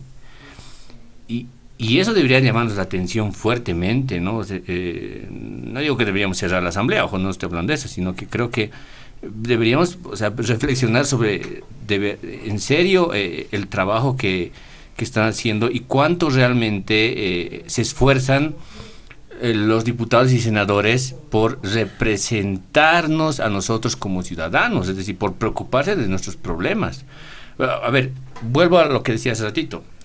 Asamblea Legislativa alejada y muy al margen de los problemas nacionales. ¿En qué estaban enfocados y, eh, sobre qué estaban, digamos, a qué estaban dedicados? A, repartirse los puestos de poder, ¿no? De, jefaturas de bancada, eh, direcciones de las cámaras, eh, estaban dedicados justamente a eso, o sea, puestos de poder. Entonces uno dice, momento, afuera la gente legítimamente o no, está parando, no está recibiendo ingresos por lo que está haciendo, por su, por su cotidiano vivir. Encima tiene la amenaza de que unos y otros se andan, se andan peleando, ¿no es cierto? Y el enfrentamiento, quiero decir, ahí está, está ahí constante. El debate en la calle es tenso, en donde lo quieras ver. Y mientras tanto tienes ahí un edificio legislativo donde se están ahí, ahí tenso, muy tenso, pero por repartirse puestos de poder otra vez, ¿no? Em, y segundo, cuando se plantea en serio ya casi, casi al final de este tema, porque creo que ya estamos por, por resolver el tema finalmente del censo, llega muy tarde porque lo, lo primero unos hablan de resolvamos esto por mediante una ley y los otros eh, se dedican más bien a criticar y a decir no eh, todo lo que se está haciendo eh, desde el gobierno del presidente no está bien porque debería hacerse esto de otra forma. Eh, y, estoy hablando de los mismos partidarios, otra vez, de, la misma organización política. ¿Qué se presenta todo esto que estoy hablando? Pero además, el momento en el que se, eligen las jefaturas de bancada y las presidencias en, ambas cámaras. creo que representa un punto de inflexión en nuestra política. Si antes había como que eh, nubarrones en la idea de decir, bueno, no, la fractura no es definitiva, por lo menos no se la avisora así, eh, y, creo que todavía no es, digamos, correcto hablar de, este tema en profundidad, pero creo que ahora, ah, con lo que ocurrió, eh, en, sobre todo en la Cámara de Diputados, sí podemos identificar un punto de inflexión que va a marcar el rumbo de la política en adelante. Ah, por dos cosas fundamentalmente. Em, la gobernabilidad interna política si el presidente, el ejecutivo, no tiene una buena relación de cohesión además con eh, sus propios partidarios, eh, la gobernabilidad se fractura. No hay que ser, digamos, muy, muy eh, analíticos en esto para recordar, pues en los 80s y en los 90s la gobernabilidad se asentaba justamente en tener un apoyo, una mayoría calificada en el legislativo mayoría calificada. La característica de esa mayoría era la que era, pero era una mayoría calificada. Y si hoy día no tienes una mayoría calificada y no tienes además cohesión interna, entonces ahí voy con el segundo punto. El costo por decidir, por, llevar adelante una medida de política pública que está traducida en una ley, a partir de este momento es muchísimo más alto de lo que era antes. porque si tú desde el Ejecutivo quieres implementar una ley, ah, vamos a suponer, queremos eh, implementar, qué sé yo, el saneamiento al padrón biométrico. Y sale una ley desde el Ejecutivo para hacer esto. Y yo no estoy tan seguro de si todos los diputados y senadores del MAS van a votar a favor de esto, por ejemplo. Pues decía, el costo por la aprobación de las leyes, por las decisiones de políticas, es mucho más elevado de lo que era antes. Y eso se va a cruzar, creo, con algo que también lo veo como amenaza, eh, que tiene que ver con la calle. Eh, está visto que en el país, en la última década y media, la gobernabilidad política no se asentaba solamente y exclusivamente en que tengas una mayoría calificada en el legislativo, sino también tiene que ver con cuánto control tienes tú sobre la calle. Si no tienes control sobre la calle, pues eso te genera ciertamente un clima de ingobernabilidad, digamos que no creo que nadie esté dispuesto a asumir ejerciendo el poder. Estos elementos que estoy hablando ahora mismo, hacia adelante los veo muy peligrosos, muy volátiles, ojo. No estoy diciendo que el día de mañana se va a caer, digamos, absolutamente todo, no. Sino que lo que digo es que son elementos que nos deberían llamar la atención porque se van a empezar a tornar como elementos muy volátiles en la dinámica misma de, la política ah, nacional y eh, un último elemento aquí que, me gustaría eh, mencionar. Veo mucho una suerte de un intercambio de, afirmaciones entre el partido de gobierno y el gobierno nacional que es, a mi juicio, bastante eh, desequilibrado y bastante injusto, digamos, para ponerlo entre comillas, ¿no? Porque yo no tengo el registro, a, lo mejor don, don Luis Eduardo cuando era diputado a, lo mejor eh, tiene, digamos, una precisión más, más, más, más concreta sobre esto, pero yo no tengo el registro de un diputado que pertenece a tu propia organización política, uh, critica fuerte y duramente a, su presidente del Estado y a su vicepresidente del Estado, pero criticando duramente, ¿no? y cuando hay una suerte de crítica desde el Ejecutivo Nacional a los miembros del partido político, eh, el ataque no es, no es respondido en la misma magnitud, es decir, no, no es respondido en la misma magnitud. Cuando es de, del, del, gobierno hacia el partido, el ataque es respondido furibunda y duramente. Pero cuando es a la inversa, no. Por eso decía, me parece que hay una relación ahí bastante desequilibrada que eh, ya tuvo a mi juicio, ya tuvo a mi juicio una, una respuesta bastante firme, por, una señal, digamos, bien firme de parte del presidente en su informe eh, de gestión, en los últimos minutos de su informe de gestión, creo que ya hubo una respuesta bien firme a este tema. Eh, es un asunto importante, sí es un asunto sumamente importante porque es un asunto de poder político, ciertamente. Eh, es un punto de inflexión, también lo es un punto de inflexión y yo creo que las cosas no se pueden ocultar, es decir, hay que analizarlas de hecho y hay que encararlas y hay que ponerlas sobre la mesa y en esa medida ir viendo qué es lo que podría resolver o subsanar por lo menos un poco este, ese escenario bastante agrio que estamos viendo ahorita en la, en la misma Asamblea Legislativa. Porque si esto se sigue tornando de la manera que estamos viendo, primero que no va a haber gobernabilidad política y segundo que vamos a ver una Asamblea Legislativa que va a empezar a empujar cada vez más el discurso desde los actores que están por fuera del sistema de que esa, esa asamblea no funciona y debería cerrarse y de que deberían irse absolutamente todos.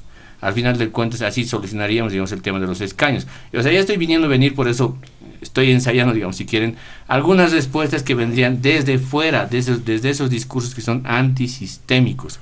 Y frente a los que deberíamos estar preparados porque yo no creo que a nadie de aquí le guste, digamos, que la democracia liberal representativa que tenemos se erosione y haga aguas. Creo que todos queremos más bien un país fuerte en los tres ámbitos, en lo representativo, en lo participativo y en lo comunitario.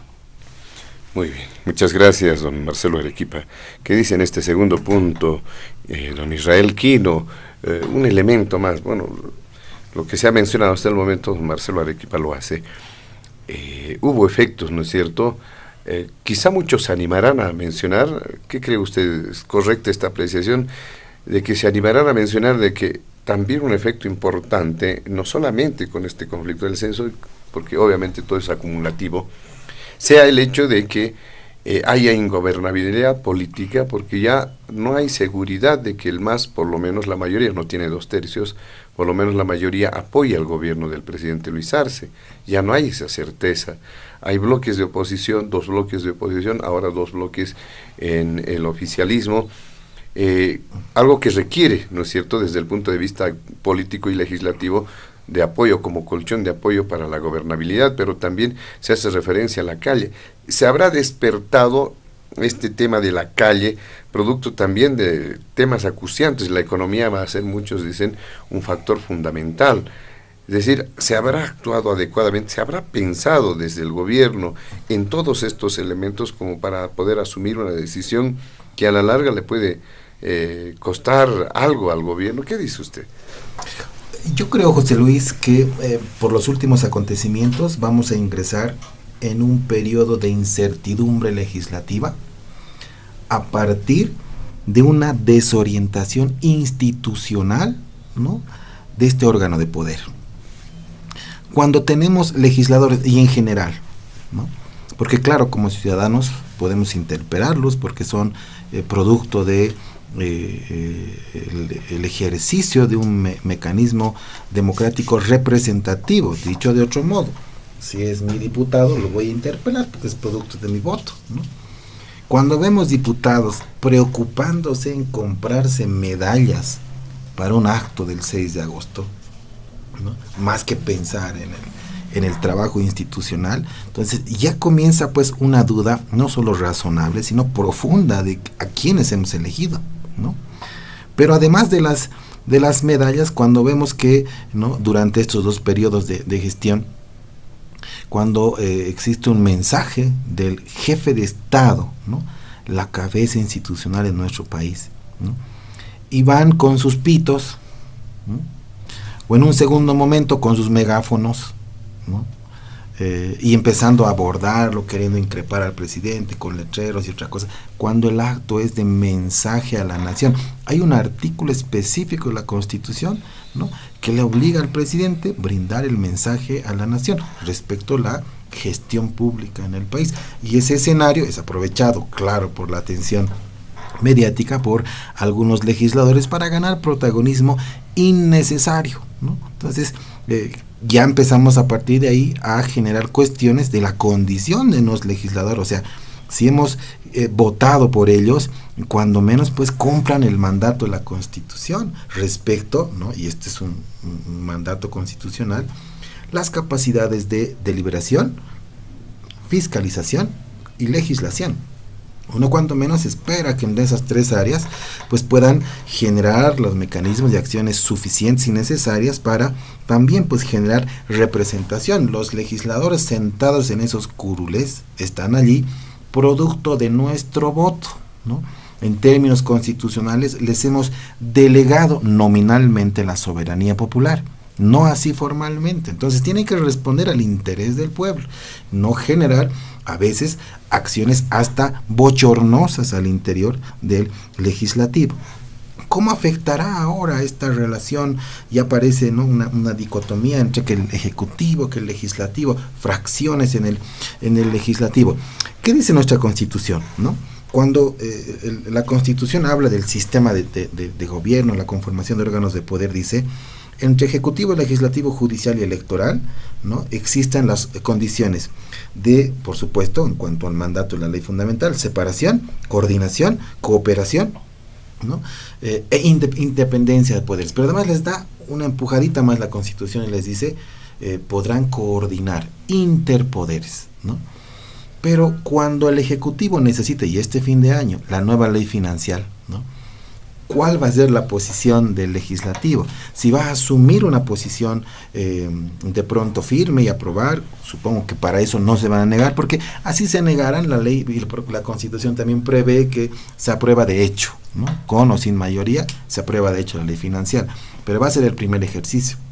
Pero a partir de ahí, el elemento de la gobernabilidad política, cuando se necesite de parte del Ejecutivo, mandar una ley que forme parte inclusive de, la, de las políticas de gestión, políticas de Estado, y que encuentre fracciones en el legislativo, ahí ya vamos a hablar de un momento de eh, ingobernabilidad legislativa y por supuesto va a preocupar. Pero a partir de esto, el país está hablando, está viendo, ¿no?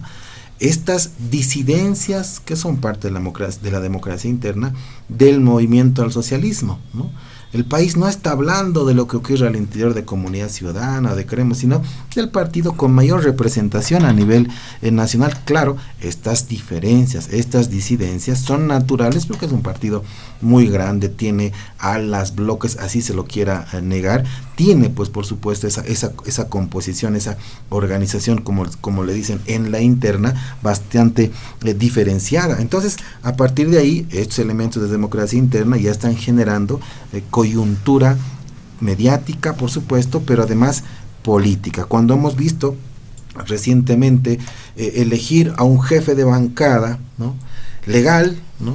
y después sale a hablar en conferencia de prensa otro jefe de bancada legítimo, ¿no? Entonces, en esas variables de legalidad y, de legitimidad, pues ya eh, estamos empezando a generar esa incertidumbre legislativa que yo te, yo te mencionaba al principio. Y cuando un presidente de la Cámara de Diputados electo convoca ¿no? a una sesión, luego la declara en cuarto intermedio y su vicepresidenta la reinstala, ¿no? Entonces ahí vemos hasta mecanismos de mayor llamada de atención porque en el fondo, ¿cuál es? cuál es la, la, figura. Pero ¿qué son estos elementos que se pueden cuestionar, que se pueden observar? Y uno dirá, ya qué pasa con el oficialismo, se están, eh, están generando eh, confrontación interna. Bueno, yo creo que hemos hecho un, eh, un ejercicio inicial respecto las primarias legislativas, le vamos a llamar, ¿no? Entonces, ¿por qué razón? Porque en la Cámara Alta, ¿no? Gana por tres años consecutivos, se reelige el presidente del Senado, el señor Andrónico Rodríguez, ¿no? y en el, en el legislativo, en la Cámara Baja, gana un bloque, ¿no? a la cabeza hoy del diputado eh, Mercado, ¿no? que es producto también de esas diferencias, de esas disidencias. ¿no?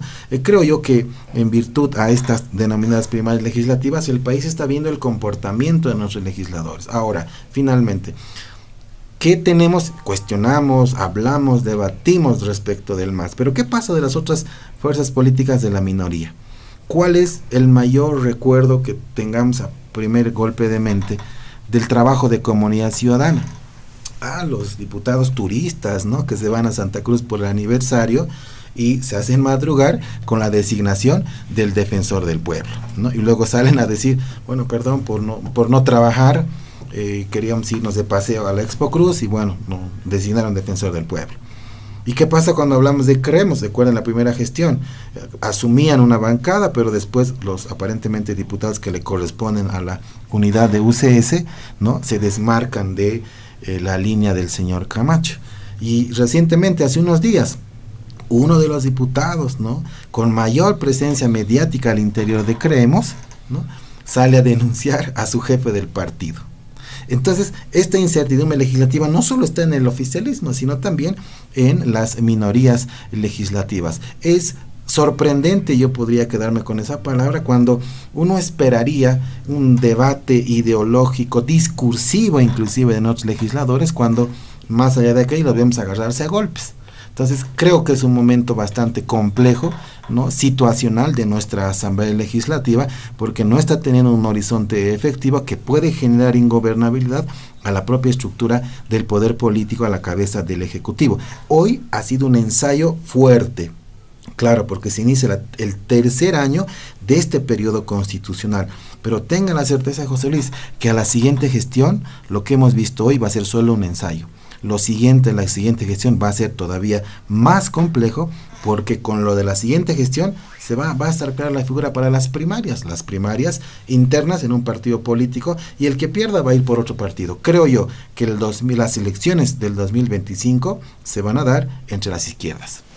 Muy bien, ni duda cabe que nada es estático, no todo está en constante movimiento y transformación. Vamos a realizar una segunda breve ronda en este, este segundo punto para establecer algunas puntualizaciones, porque además em, le decía don Luis Eduardo Siles, don Marcelo Arequipa, si tenía algún antecedente que un legislador de una fuerza política eh, atacara, se quejara a su propio presidente por lo menos desde 1982 o en el caso 85, eh, los años eh, de la democracia pactada, porque nadie tenía obviamente la mayoría, el porcentaje necesario como para poder tener el control del gobierno y obviamente la mayoría en el legislativo. Eh, ¿Se ha presentado alguna vez este tipo de situaciones?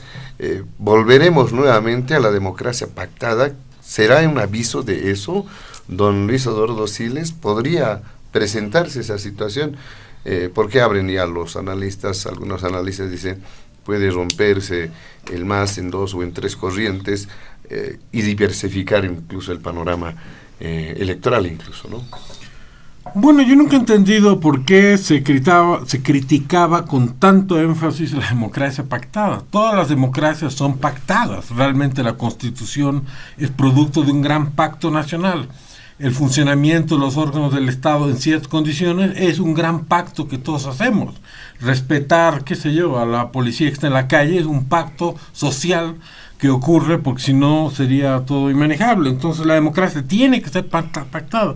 Pero en Bolivia le encontramos la vuelta para distorsionar semánticamente todo y como queremos criticar al otro, entonces criticamos de que era democracia pactada.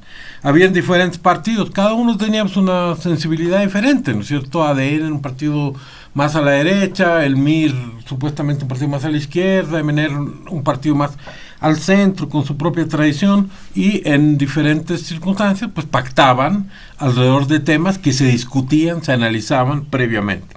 Entonces, en ese sentido, si volvemos a, los pactos, a mí no me parecería nada malo, me parecía algo bastante bueno, porque en vez de estar agarrándose a golpes en las calles, en vez de estar bloqueando y desbloqueando, cercando e insultándose, podríamos llegar a acuerdos muy civilizados y muy propios de gente que pertenece a un solo país y que todos somos eh, eh, bolivianos como, como cualquier otro que en el pasado, como lo señalaba Marcelo, se producieron, produjeron cosas de este tipo, sin duda alguna que sí, no creo que haya habido una escisión tan significativa en términos cuantitativos como lo que parece haber ahora de muchos diputados eh, separándose de la bancada que originalmente era la suya, pero en casos individuales y en función de los temas, en los años 82 en adelante, por supuesto que ocurrieron muchas veces, eh, quizás no muchas veces, ocurrieron algunas veces. Hubo también épocas, como la época de Siles Suazo, donde los diputados se dedicaban a interpelar y hacer la vida imposible a los del Poder Ejecutivo 24 horas al día y el Poder Ejecutivo estaba yendo el ministro a ser interpelado y había sido cambiado por otro y era una inestabilidad extrema. Yo creo que nadie quiere volver a eso. Creo que los diputados eh, deberían obedecer a su bancada, eh, sí, pero también deberían tener el derecho de tener posiciones divergentes en temas de principios, ¿no es cierto? En temas de valores, en temas de cosas en los que ellos creen. O sea, si la negociación o el pacto, la toma de posición o la divergencia es sobre valores, sobre principios, sobre convicciones, entonces es lo más aceptable y lo más bueno del mundo. Ahora, si la convicción, eh, si la, la toma de posición, posiciones por, por, por, por intereses eh, mucho más promiscuos como como espacio de poder, espacio de eh, pegas para su militancia, etcétera. Obviamente eso ya es otra categoría, es otra cosa. Y la, la, si va a ser solo una repartija eh, lo, la, la, la, lucha por el poder, una repartija de espacios de poder, eh, de, de, pegas, de, de trabajos para, para, su gente, incluso a veces para sus familiares, en fin. Obviamente eso es totalmente malsano y eso va a acabar generando la repulsa de la gente y va a acabar con un rechazo a la democracia parlamentaria y eso es lo peor que no, nos, no, no, nos podría ocurrir, porque el último producto de la verdadera democracia representativa liberal es el Parlamento y esa gente, los unos como los otros, han llegado producto del voto del pueblo, producto de las convicciones que ellos han mostrado y la forma que se han expresado y han, han, han, obtenido el respaldo, ya sea a nivel de sus circunscripciones o ya sea a nivel de que son actores políticos de otra índole. Entonces es de esperar que producto de esta situación nueva que se ha dado, pues se reconfigure y se revalorice el rol que pueden tener los eh, eh, legisladores. Muchos dirán que es sumamente optimista de nuestra parte, porque esto se da, estos problemas no solo a nivel del MAS, sino también de la oposición, coincido. Eh, se ha incorporado mucha gente con el discurso de que los viejos son malos, los jóvenes son buenos. Bueno, han puesto unos jóvenes ahí que no saben nada de nada, que son realmente eh, eh, personas que no tienen la experiencia, ni siquiera la, la, la, la, experiencia de vida para ejercer un rol en el Parlamento, y sin embargo están ahí y también están viajando, también están yendo de fiesta en fiesta, en fin, y eso no contribuye en este mundo donde todo se conoce por el celular instantáneamente, no contribuye a, a, revalorizar su rol ni a hacer que tengan el respeto a la población. Entonces, tomemos esta situación que se ha dado quizás como una oportunidad pecando de demasiado optimistas quizás también, pero eh, la esperanza es lo último que se pierde, un parlamento donde la gente represente, escuche, debata, trabaje seriamente y no sea una competencia quien tiene el pito más grande o más fuerte o, o, o el, el, el, megáfono más sonoro, ¿no es cierto? Eso no, no, no es bueno para, para la democracia. Muy bien, muchas gracias, don Luis Eduardo Siles. Para ir cerrando también este segundo punto, don Marcelo Arequipa. Sí, gracias, José Luis. A ver, mmm, creo que eh, en el país, si sufrimos algo en términos de ciclos políticos que cuando encaramos a nivel justamente de lo que es son las organizaciones políticas de manera individual, es, es que cuando se produce una suerte de transformación, una suerte de cambio o de circulación de sus propias élites, este proceso no ocurre necesariamente por, eh, digamos, bajo un contexto armónico, equilibrado, ni siquiera planificado. Lo que quiero decir es que eh, cuando hay este tipo de transformaciones, eh, de cambio, circulación de élites, eh, eso se da más bien en, en, contextos que son casi casi forzados, muy complicados, pueden devenir en el hecho de que las organizaciones políticas mismas dejen de existir, o pueden devenir también en que eh, estas se fracturen, y se dividan, o probablemente, eh, también, ¿por qué no pensar en eso? Eso puede, podría devenir más bien en que eso produzca mayor fortaleza. Pero otra vez, ese proceso no es un proceso armónico y equilibrado, es un proceso bastante complicado y bastante convulso. Y creo que eso estamos empezando a evi evidenciar, perdón, en eh, todas las organizaciones políticas. Suena más y con más contundencia lo que pasa, claro, en el movimiento al socialismo, porque por la magnitud misma de lo que se presenta como, como organización política a nivel nacional. Por eso suena mucho más y más, y más contundentemente. Y eh, lo segundo que, eh, que creo que también se puede apuntar sobre este tema es se hemos entrado eh, ya de lleno a mi gusto innecesariamente, pero bueno, ya hemos entrado en eso, hemos entrado en un eh, escenario que está sobreelectoralizado demasiado pronto, eh, demasiado pronto porque pareciera ser, cuando yo escucho esas, esas intervenciones de creo que no es buena idea lo que se está haciendo como decisiones en el, en el Ejecutivo, eh, y más bien yo me acuerdo que cuando antes estaba nuestro líder, él lo hacía mejor, o eh, no, pues si, si, nosotros estuviéramos otra vez en el poder, lo, haríamos en 10 meses, o lo haríamos eh, con, con, menor cantidad presupuestaria o en menos tiempo incluso. uno lo que piensa inmediatamente es, pero acaso estamos en un escenario electoral en el que uno tenga que escuchar ofertas, digamos, sobre estos temas. De eso se trata el tema de resolver problemas tan importantes como el censo. No creo que sea eso. O sea, no creo que realmente sea esa la respuesta y la solución, ¿no?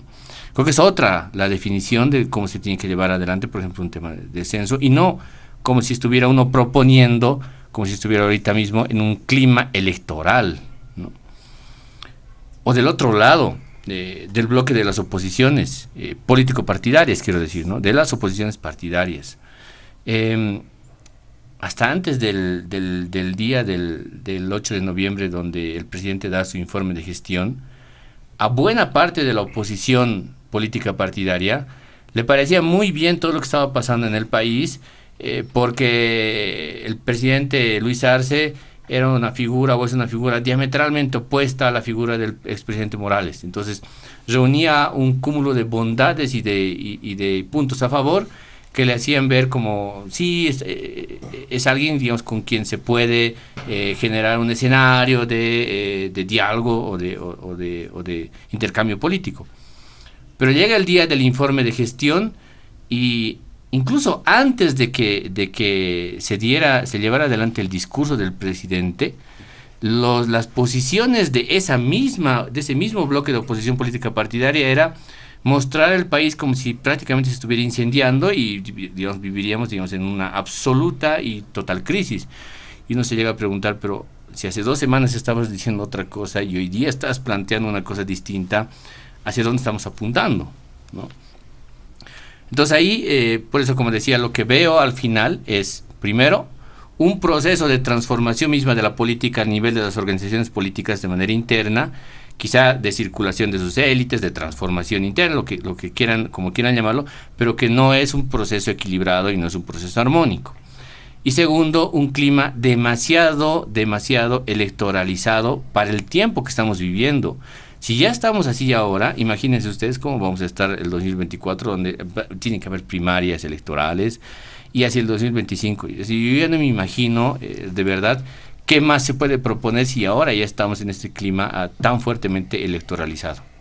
Muy bien, muchas gracias, don Marcelo Arequipa. Para finalizar, Israel Quino, en este segundo punto. Yo creo, eh, José Luis, que por esto, estos, últimos hechos, acontecimientos en el legislativo, a partir de la gran coyuntura que genera el movimiento al socialismo, hay eh, una regla transversal, ¿no? Em, y es no abordar, no tocar, ¿no? la gestión pública encabezada por el presidente Luis Arce Catacora las disidencias internas, las diferencias que existan entre eh, brigadas, eh, entre bloques, entre sectores, son parte de eh, esa democracia interna que pues está teniendo cada vez mayores momentos de inflexión, pero no se puede atentar a la gestión presidencial, porque la gestión de gobierno ha sido electa con el más del 55% de votos en el país y debe responder a sus gobernados, al pueblo, y no al pueblo que votó por el presidente solamente, sino también a la otra fracción del pueblo que pues también cohabita en términos eh, político-electorales eh, ¿no? junto a todos los bolivianos y bolivianas. Entonces, el presidente gobierna para todos, pero no puede a título de, una, de un distanciamiento, de una inflexión política partidaria interna de la mayoría del oficialismo, pues eh, generar, defenestrar, afectar la gestión presidencial. ¿no? Entonces, si eh, eh, desde el legislativo, a partir de esas fracciones, se afectara a la gestión presidencial, pues esto sí, ¿no? Va a jugar en contra a esa fracción que quiera, pues, tener y competir, en términos democráticos, en las siguientes primarias, ¿no? Y hacer frente y definir una candidatura interna en eh, este partido político. Entonces, eh, creo que ese es un principio transversal. Lo segundo, si es que tienen las diferencias, tienen las disidencias, hay los bloques, hay las fracciones, hay las corrientes, pues debatan ideas, no se agarren a golpes. ¿no? Es vergonzoso ver a representantes en el legislativo, ¿no? Como si fueran, mm, pues si ustedes recordarán aquí en La Paz, otro hora tiempo, la década de los 90, Munaipata, Villa Victoria, ¿no? Los famosos Cachascán, ¿no? Las luchas libres, en el alto, el multifuncional, en la ceja. No son esos luchadores, son legisladores, ¿no? Tienen que, pues, concebir también ¿no? Em, eh, el rango que tienen, ¿no? lo que representan en términos democráticos representativos, debatan ideas, caracterícense por presentar proyectos, anteproyectos o proyectos y debatan proyectos de ley que transformen nuestra sociedad, que puedan traducirse en políticas públicas eh, y no sé en, el, en los últimos meses, en esta gestión, digamos, eh, cuál ha sido el proyecto de ley realmente ¿no? que se ha traducido en un beneficio efectivo ¿no? para el pueblo en su conjunto, no solamente en partir de segmentos. ¿no? ¿Cuál es, la, ¿Cuál es la propuesta? Y algo que todos seguramente coincidimos, del sistema de justicia en un momento tan álgido, eh, tan em, criticado. ¿Cuál es la propuesta del legislativo para transformar, para reestructurar el sistema de justicia? Ninguno. Entonces, cuando hay elementos de, y vemos en la tele que jueces liberan feminicidas seriales, recién nos indignamos. Cuando vemos en la tele y vemos eh, eh, pues eh, fallos vergonzosos, vemos consorcios, hace unos días, esta semana aprenden a un fiscal porque ha rechazado más de 18 denuncias de violencia contra la mujer en Chayapata. Ese es nuestro sistema de justicia. ¿Qué hacen nuestros legisladores? Cuál es la propuesta desde el seno del legislativo para pues, reformar, sino reestructurar nuestro eh, órgano judicial, nuestro sistema de justicia. Entonces, eso, eh, eso en este tiempo no se está viendo de parte del legislativo, eso en este tiempo no se está viendo no de parte del debate en la Asamblea Legislativa, y esa es una debilidad institucional que debe corregirse justamente a partir de la composición del siguiente tiempo, de este periodo que inicia en términos legislativos, y hay que ver cómo van a asumir también las, eh, las posiciones. Y yo solo puedo destacar en, este, en, este, en esta gestión eh, un, diputado que ha presentado hechos a, título de fiscalización, ha formalizado denuncias penales donde nos hemos enterado un hecho de corrupción gravitante, ¿no? más de 10 millones de bolivianos en un contrato en la ABC. Creo que esa es la forma de demostrar una de las facultades de fiscalización que tienen los diputados y creo que ese debería ser el escenario, no los golpes y no los puñetes. Muy bien, muchas gracias a don Israel Quino, cerrando este segundo punto de diálogo en Panamericana. Nos vamos rápidamente al último punto eh, y por la premura del tiempo vamos a solicitar a nuestros invitados utilizar a tres minutos, por favor, por participación, eh, de manera breve en, breve en tono de reflexión, una evaluación acerca del informe eh, reciente del presidente ante el legislativo, más que los dos años, evaluación de lo que dijo el presidente, la forma en cómo eh, realizó su exposición el presidente Luis Arce Catacora. Adelante, don Luis Eduardo Siles. Yo creo que el objetivo del presidente era mostrar que su gobierno ha hecho un sinfín de actividades, el tratado de convencer de que hace mucho para reactivar la economía y para consolidar relaciones económicas con los países que son amigos del masismo, como Venezuela, Cuba, etcétera. Eh, y no haciendo nada con los países que no son tan amigos. Por eso repitió muchos números, una cantidad impresionante de números, pero eh, yo creo que es absolutamente inaceptable que él no se haya mencionado, no se haya referido al tema del censo y al conflicto que había en Santa Cruz, por Dios. O sea, me parece que es una falta de respeto con nuestros compatriotas, incluso los del lado del MAS en Santa Cruz, eh, que el presidente sencillamente no menciona el tema. Para él no existe el conflicto del censo, no existe los enfrentamientos, no existe el tema del censo, entonces la primera autoridad del Estado no lo menciona y se acabó. Esto no me parece que sea otra cosa que una falta de respeto. Eh, yo creo que él ha mencionado muchos números, pero también ha mencionado números aparte de, la falta de respeto, que prueban de que ya hay una crisis, la baja en las reservas internacionales, así como el hecho de que ha admitido abiertamente que el gobierno se va a prestar o a tomar dinero de las AFPs a través de la gestora, muestran de que hay una crisis, de que se viene esa crisis y eh, no muestra, sin embargo, qué es lo que va a hacer al respecto. Entonces, eh, en resumidas cuentas, eso ha sido el informe del presidente eh, un poco sin creatividad, ¿no es cierto? Sin, sin, alma, es decir, hasta ahora, dos años después de su asunción al poder, no sabemos en lo que cree el presidente, qué es lo que le, eh, le parece importante y qué le parece menos importante, qué lo apasiona y qué no lo apasiona, cuáles son las características de las políticas públicas que hubiera querido, porque si no las implementó hasta ahora, yo creo que ya lo va a poder implementar. Sabemos de que sabe leer muchos números y que cada ministerio seguramente leyó todos los números que leyó y todas las obras que él dice haber hecho, pero no vemos una visión de conjuntos y sobre todo no vemos eh, una referencia a este drama que se ha vivido en Santa Cruz eh, eh, el, el, día de ayer, policías protegiendo encapuchados eh, levantando los, los, bloqueos en Santa Cruz es una ofensa a Bolivia, es algo inaceptable y es una ofensa a la policía. ¿Dónde se ha visto pues que la policía esté protegiendo a los encapuchados, protegiendo a los que incendiaron el eh, edificio de la Federación de Campesinos, etcétera?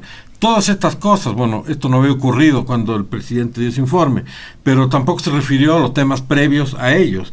Y por lo tanto, eh, uno quisiera que el presidente dé conferencias de prensa y responda a preguntas, como ocurre en cualquier otra parte del mundo, eh, y que en su informe, informe es todo, para eso es el presidente, para tener una visión de todos los aspectos que hacen al país, no solo las buenas noticias.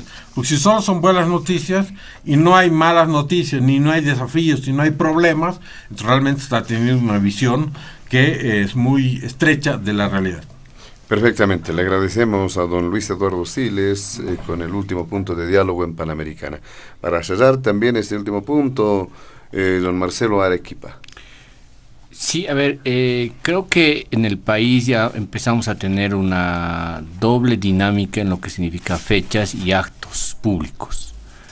Ah, una es la del 8 de noviembre y la otra es el 22 de enero. Eh, lógicamente ahí también en el mes está el 6 de agosto, pero digamos en como actos públicos eh, en el último tiempo que ha marcado también un poco el curso de nuestra política, está, creo, están presentes esas fechas. ¿no? A ver, y ahí, eh, en el 8 de noviembre, eh, se trata fundamentalmente de lo que eh, se conoce como mensaje o informe de gestión. Y cuando se habla de informe de gestión, pues ahí eh, uno rápidamente eh, entiende o alude en realidad esta, esta idea a eh, una suerte de comentar, de informar, como dice la palabra, sobre qué es lo que se hace en términos de la administración del Estado. ¿no? Uno puede elegir ahora dos formas, digamos, muy básicas de cómo presentar este informe de gestión la primera es, eh, haces un informe eh, que no es muy pormenorizado, demasiado detallado, sino más más general, más temático, si quieres, eh, o como líneas de, trabajo. Y ahí, digamos, un poco como que te, desenvuelves, ¿no? solamente con, eso. Y luego, por tanto, claro, el, tiempo es, es, mucho más corto del que, del que podrías usar en la segunda opción. La segunda opción es más bien un informe de gestión pero que sea sumamente detallado y sumamente pormenorizado de absolutamente todas las actividades que, se encuentran para poder eh, dar cuenta, digamos, al país. El presidente elige eh, esta segunda, el, detalle, ¿no? el detalle sumamente pormenorizado de todas las actividades eh, en todos los campos en los cuales él consideraba que era relevante hacerlo. Se ha hablado mucho desde la crítica eh, durante esos días respecto de por qué habla tanto y por qué muestra tantas cosas, ¿no?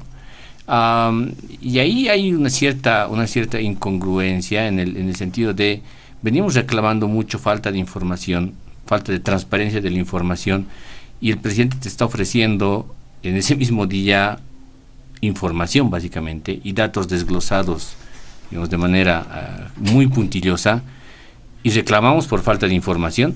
Mm, creo que ahí, ahí por lo menos hay algo, hay algo que genera, digamos, cierto, cierto ruido, creo yo, ¿no? Em, y en ese sentido, claro, eh, el riesgo mediático que se corre cuando uno se decide por eh, presentar algo demasiado detallado y demasiado pormenorizado es ciertamente el hecho de que eh, no se puedan cerrar ideas que podrían ser ideas fuertes y ideas además provocadoras, ¿no?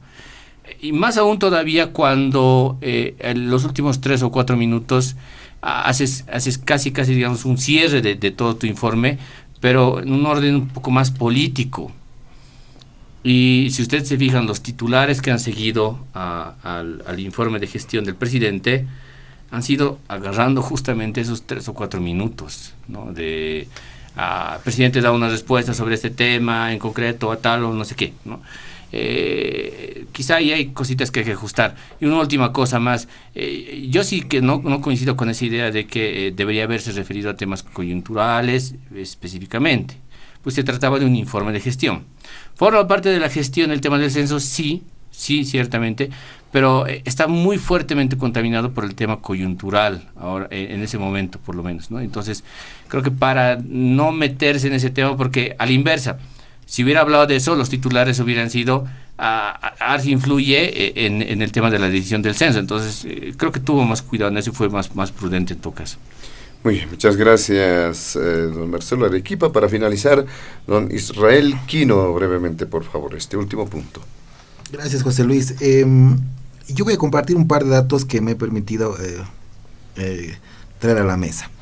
Cuando el presidente en su informe de gestión, por ejemplo, ¿no? dice que tenemos un crecimiento económico al segundo trimestre del 4.1%, que las exportaciones son de 10.600 millones de dólares, o que la deuda externa a junio alcanza el 28.9%, eh, o la inversión pública como porcentaje del PIB alcanza el 6.5%, la inflación a septiembre al 1.7%. De pronto, los entendidos en materia económica, los eh, no quienes traducen y manejan estadísticas, porcentajes y números, tendrán críticas incisivas, por supuesto, a eh, esta serie de datos compartidos por el presidente en su mensaje a la nación. Pero cuando hablamos, ¿no? Justamente con, y esto de pronto poniéndonos en el lugar de eh, esa madre de familia, ese padre de familia que en este momento nos está escuchando, ¿cómo traducimos estos números? ¿Cómo traducimos estos indicadores, estos porcentajes que suelen ser muy confusos y solamente quienes de pronto le dedicamos un par de minutos más de, indagación, de investigación al respecto, podríamos eh, de pronto conocer algo más y en profundidad de que el presidente comparte. Pero las familias ¿no? en nuestro país, ¿cómo advierten este momento de estabilidad económica? Porque hay platita en el bolsillo. ¿no? Ah, tenemos dinero para nuestra canasta familiar. Tenemos dinero para nuestra vivienda, sea en alquiler, en anticrético o en compra propia. Para quienes tienen eh, vehículos, obviamente esto exceptuando Santa Cruz por la coyuntura que vive, ¿no? Eh, tienen para el combustible, tienen para transportarse, hay para el colegio de nuestros niños, ¿no? Hay para vestimenta, hay para servicios básicos, hay para la cobertura de necesidades esenciales. Así se advierten esos números.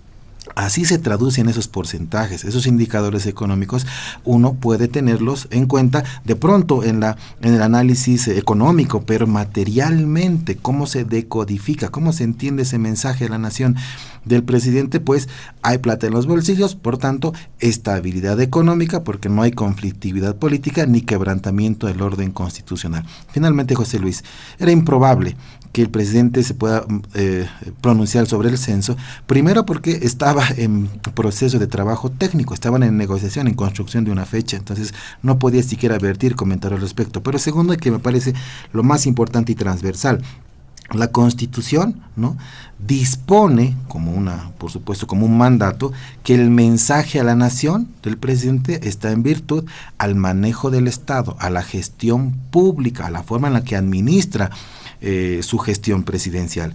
No podría pronunciarse por elementos estrictamente coyunturales. Por ello, el orden metodológico en el mensaje presidencial, que es como que fuera de ministerio en ministerio, ¿no? Ha ido desglosando actividad por actividad de todos los ministerios que tiene a cargo la función pública y en la gestión mm, del presidente Luis Arce Catacora. Entonces, creo que en esos términos uno puede traducir el mensaje a la nación y que más allá de los términos que puede ser, ¿no? Y ahí uno puede coincidir de pronto en que puede ser hasta confuso tantos números, tantos estadísticas pero la realidad de esos números debe traducirse en estabilidad económica y porque tenemos plata en los bolsillos. Agradecemos a nuestros invitados especiales de este fin de semana, a don Israel Quino, eh, abogado, eh, también al jefe del movimiento nacionalista revolucionario, don Luis Eduardo Siles, y también a Marcelo Arequipa como politólogo.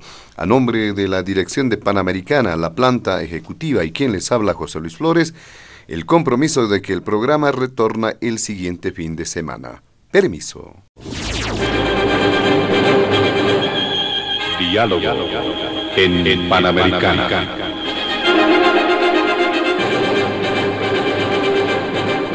La radio agradece por la atención prestada al programa de hoy. Les invitamos a la próxima entrega del Departamento Periodístico de Panamericana cuando anunciemos.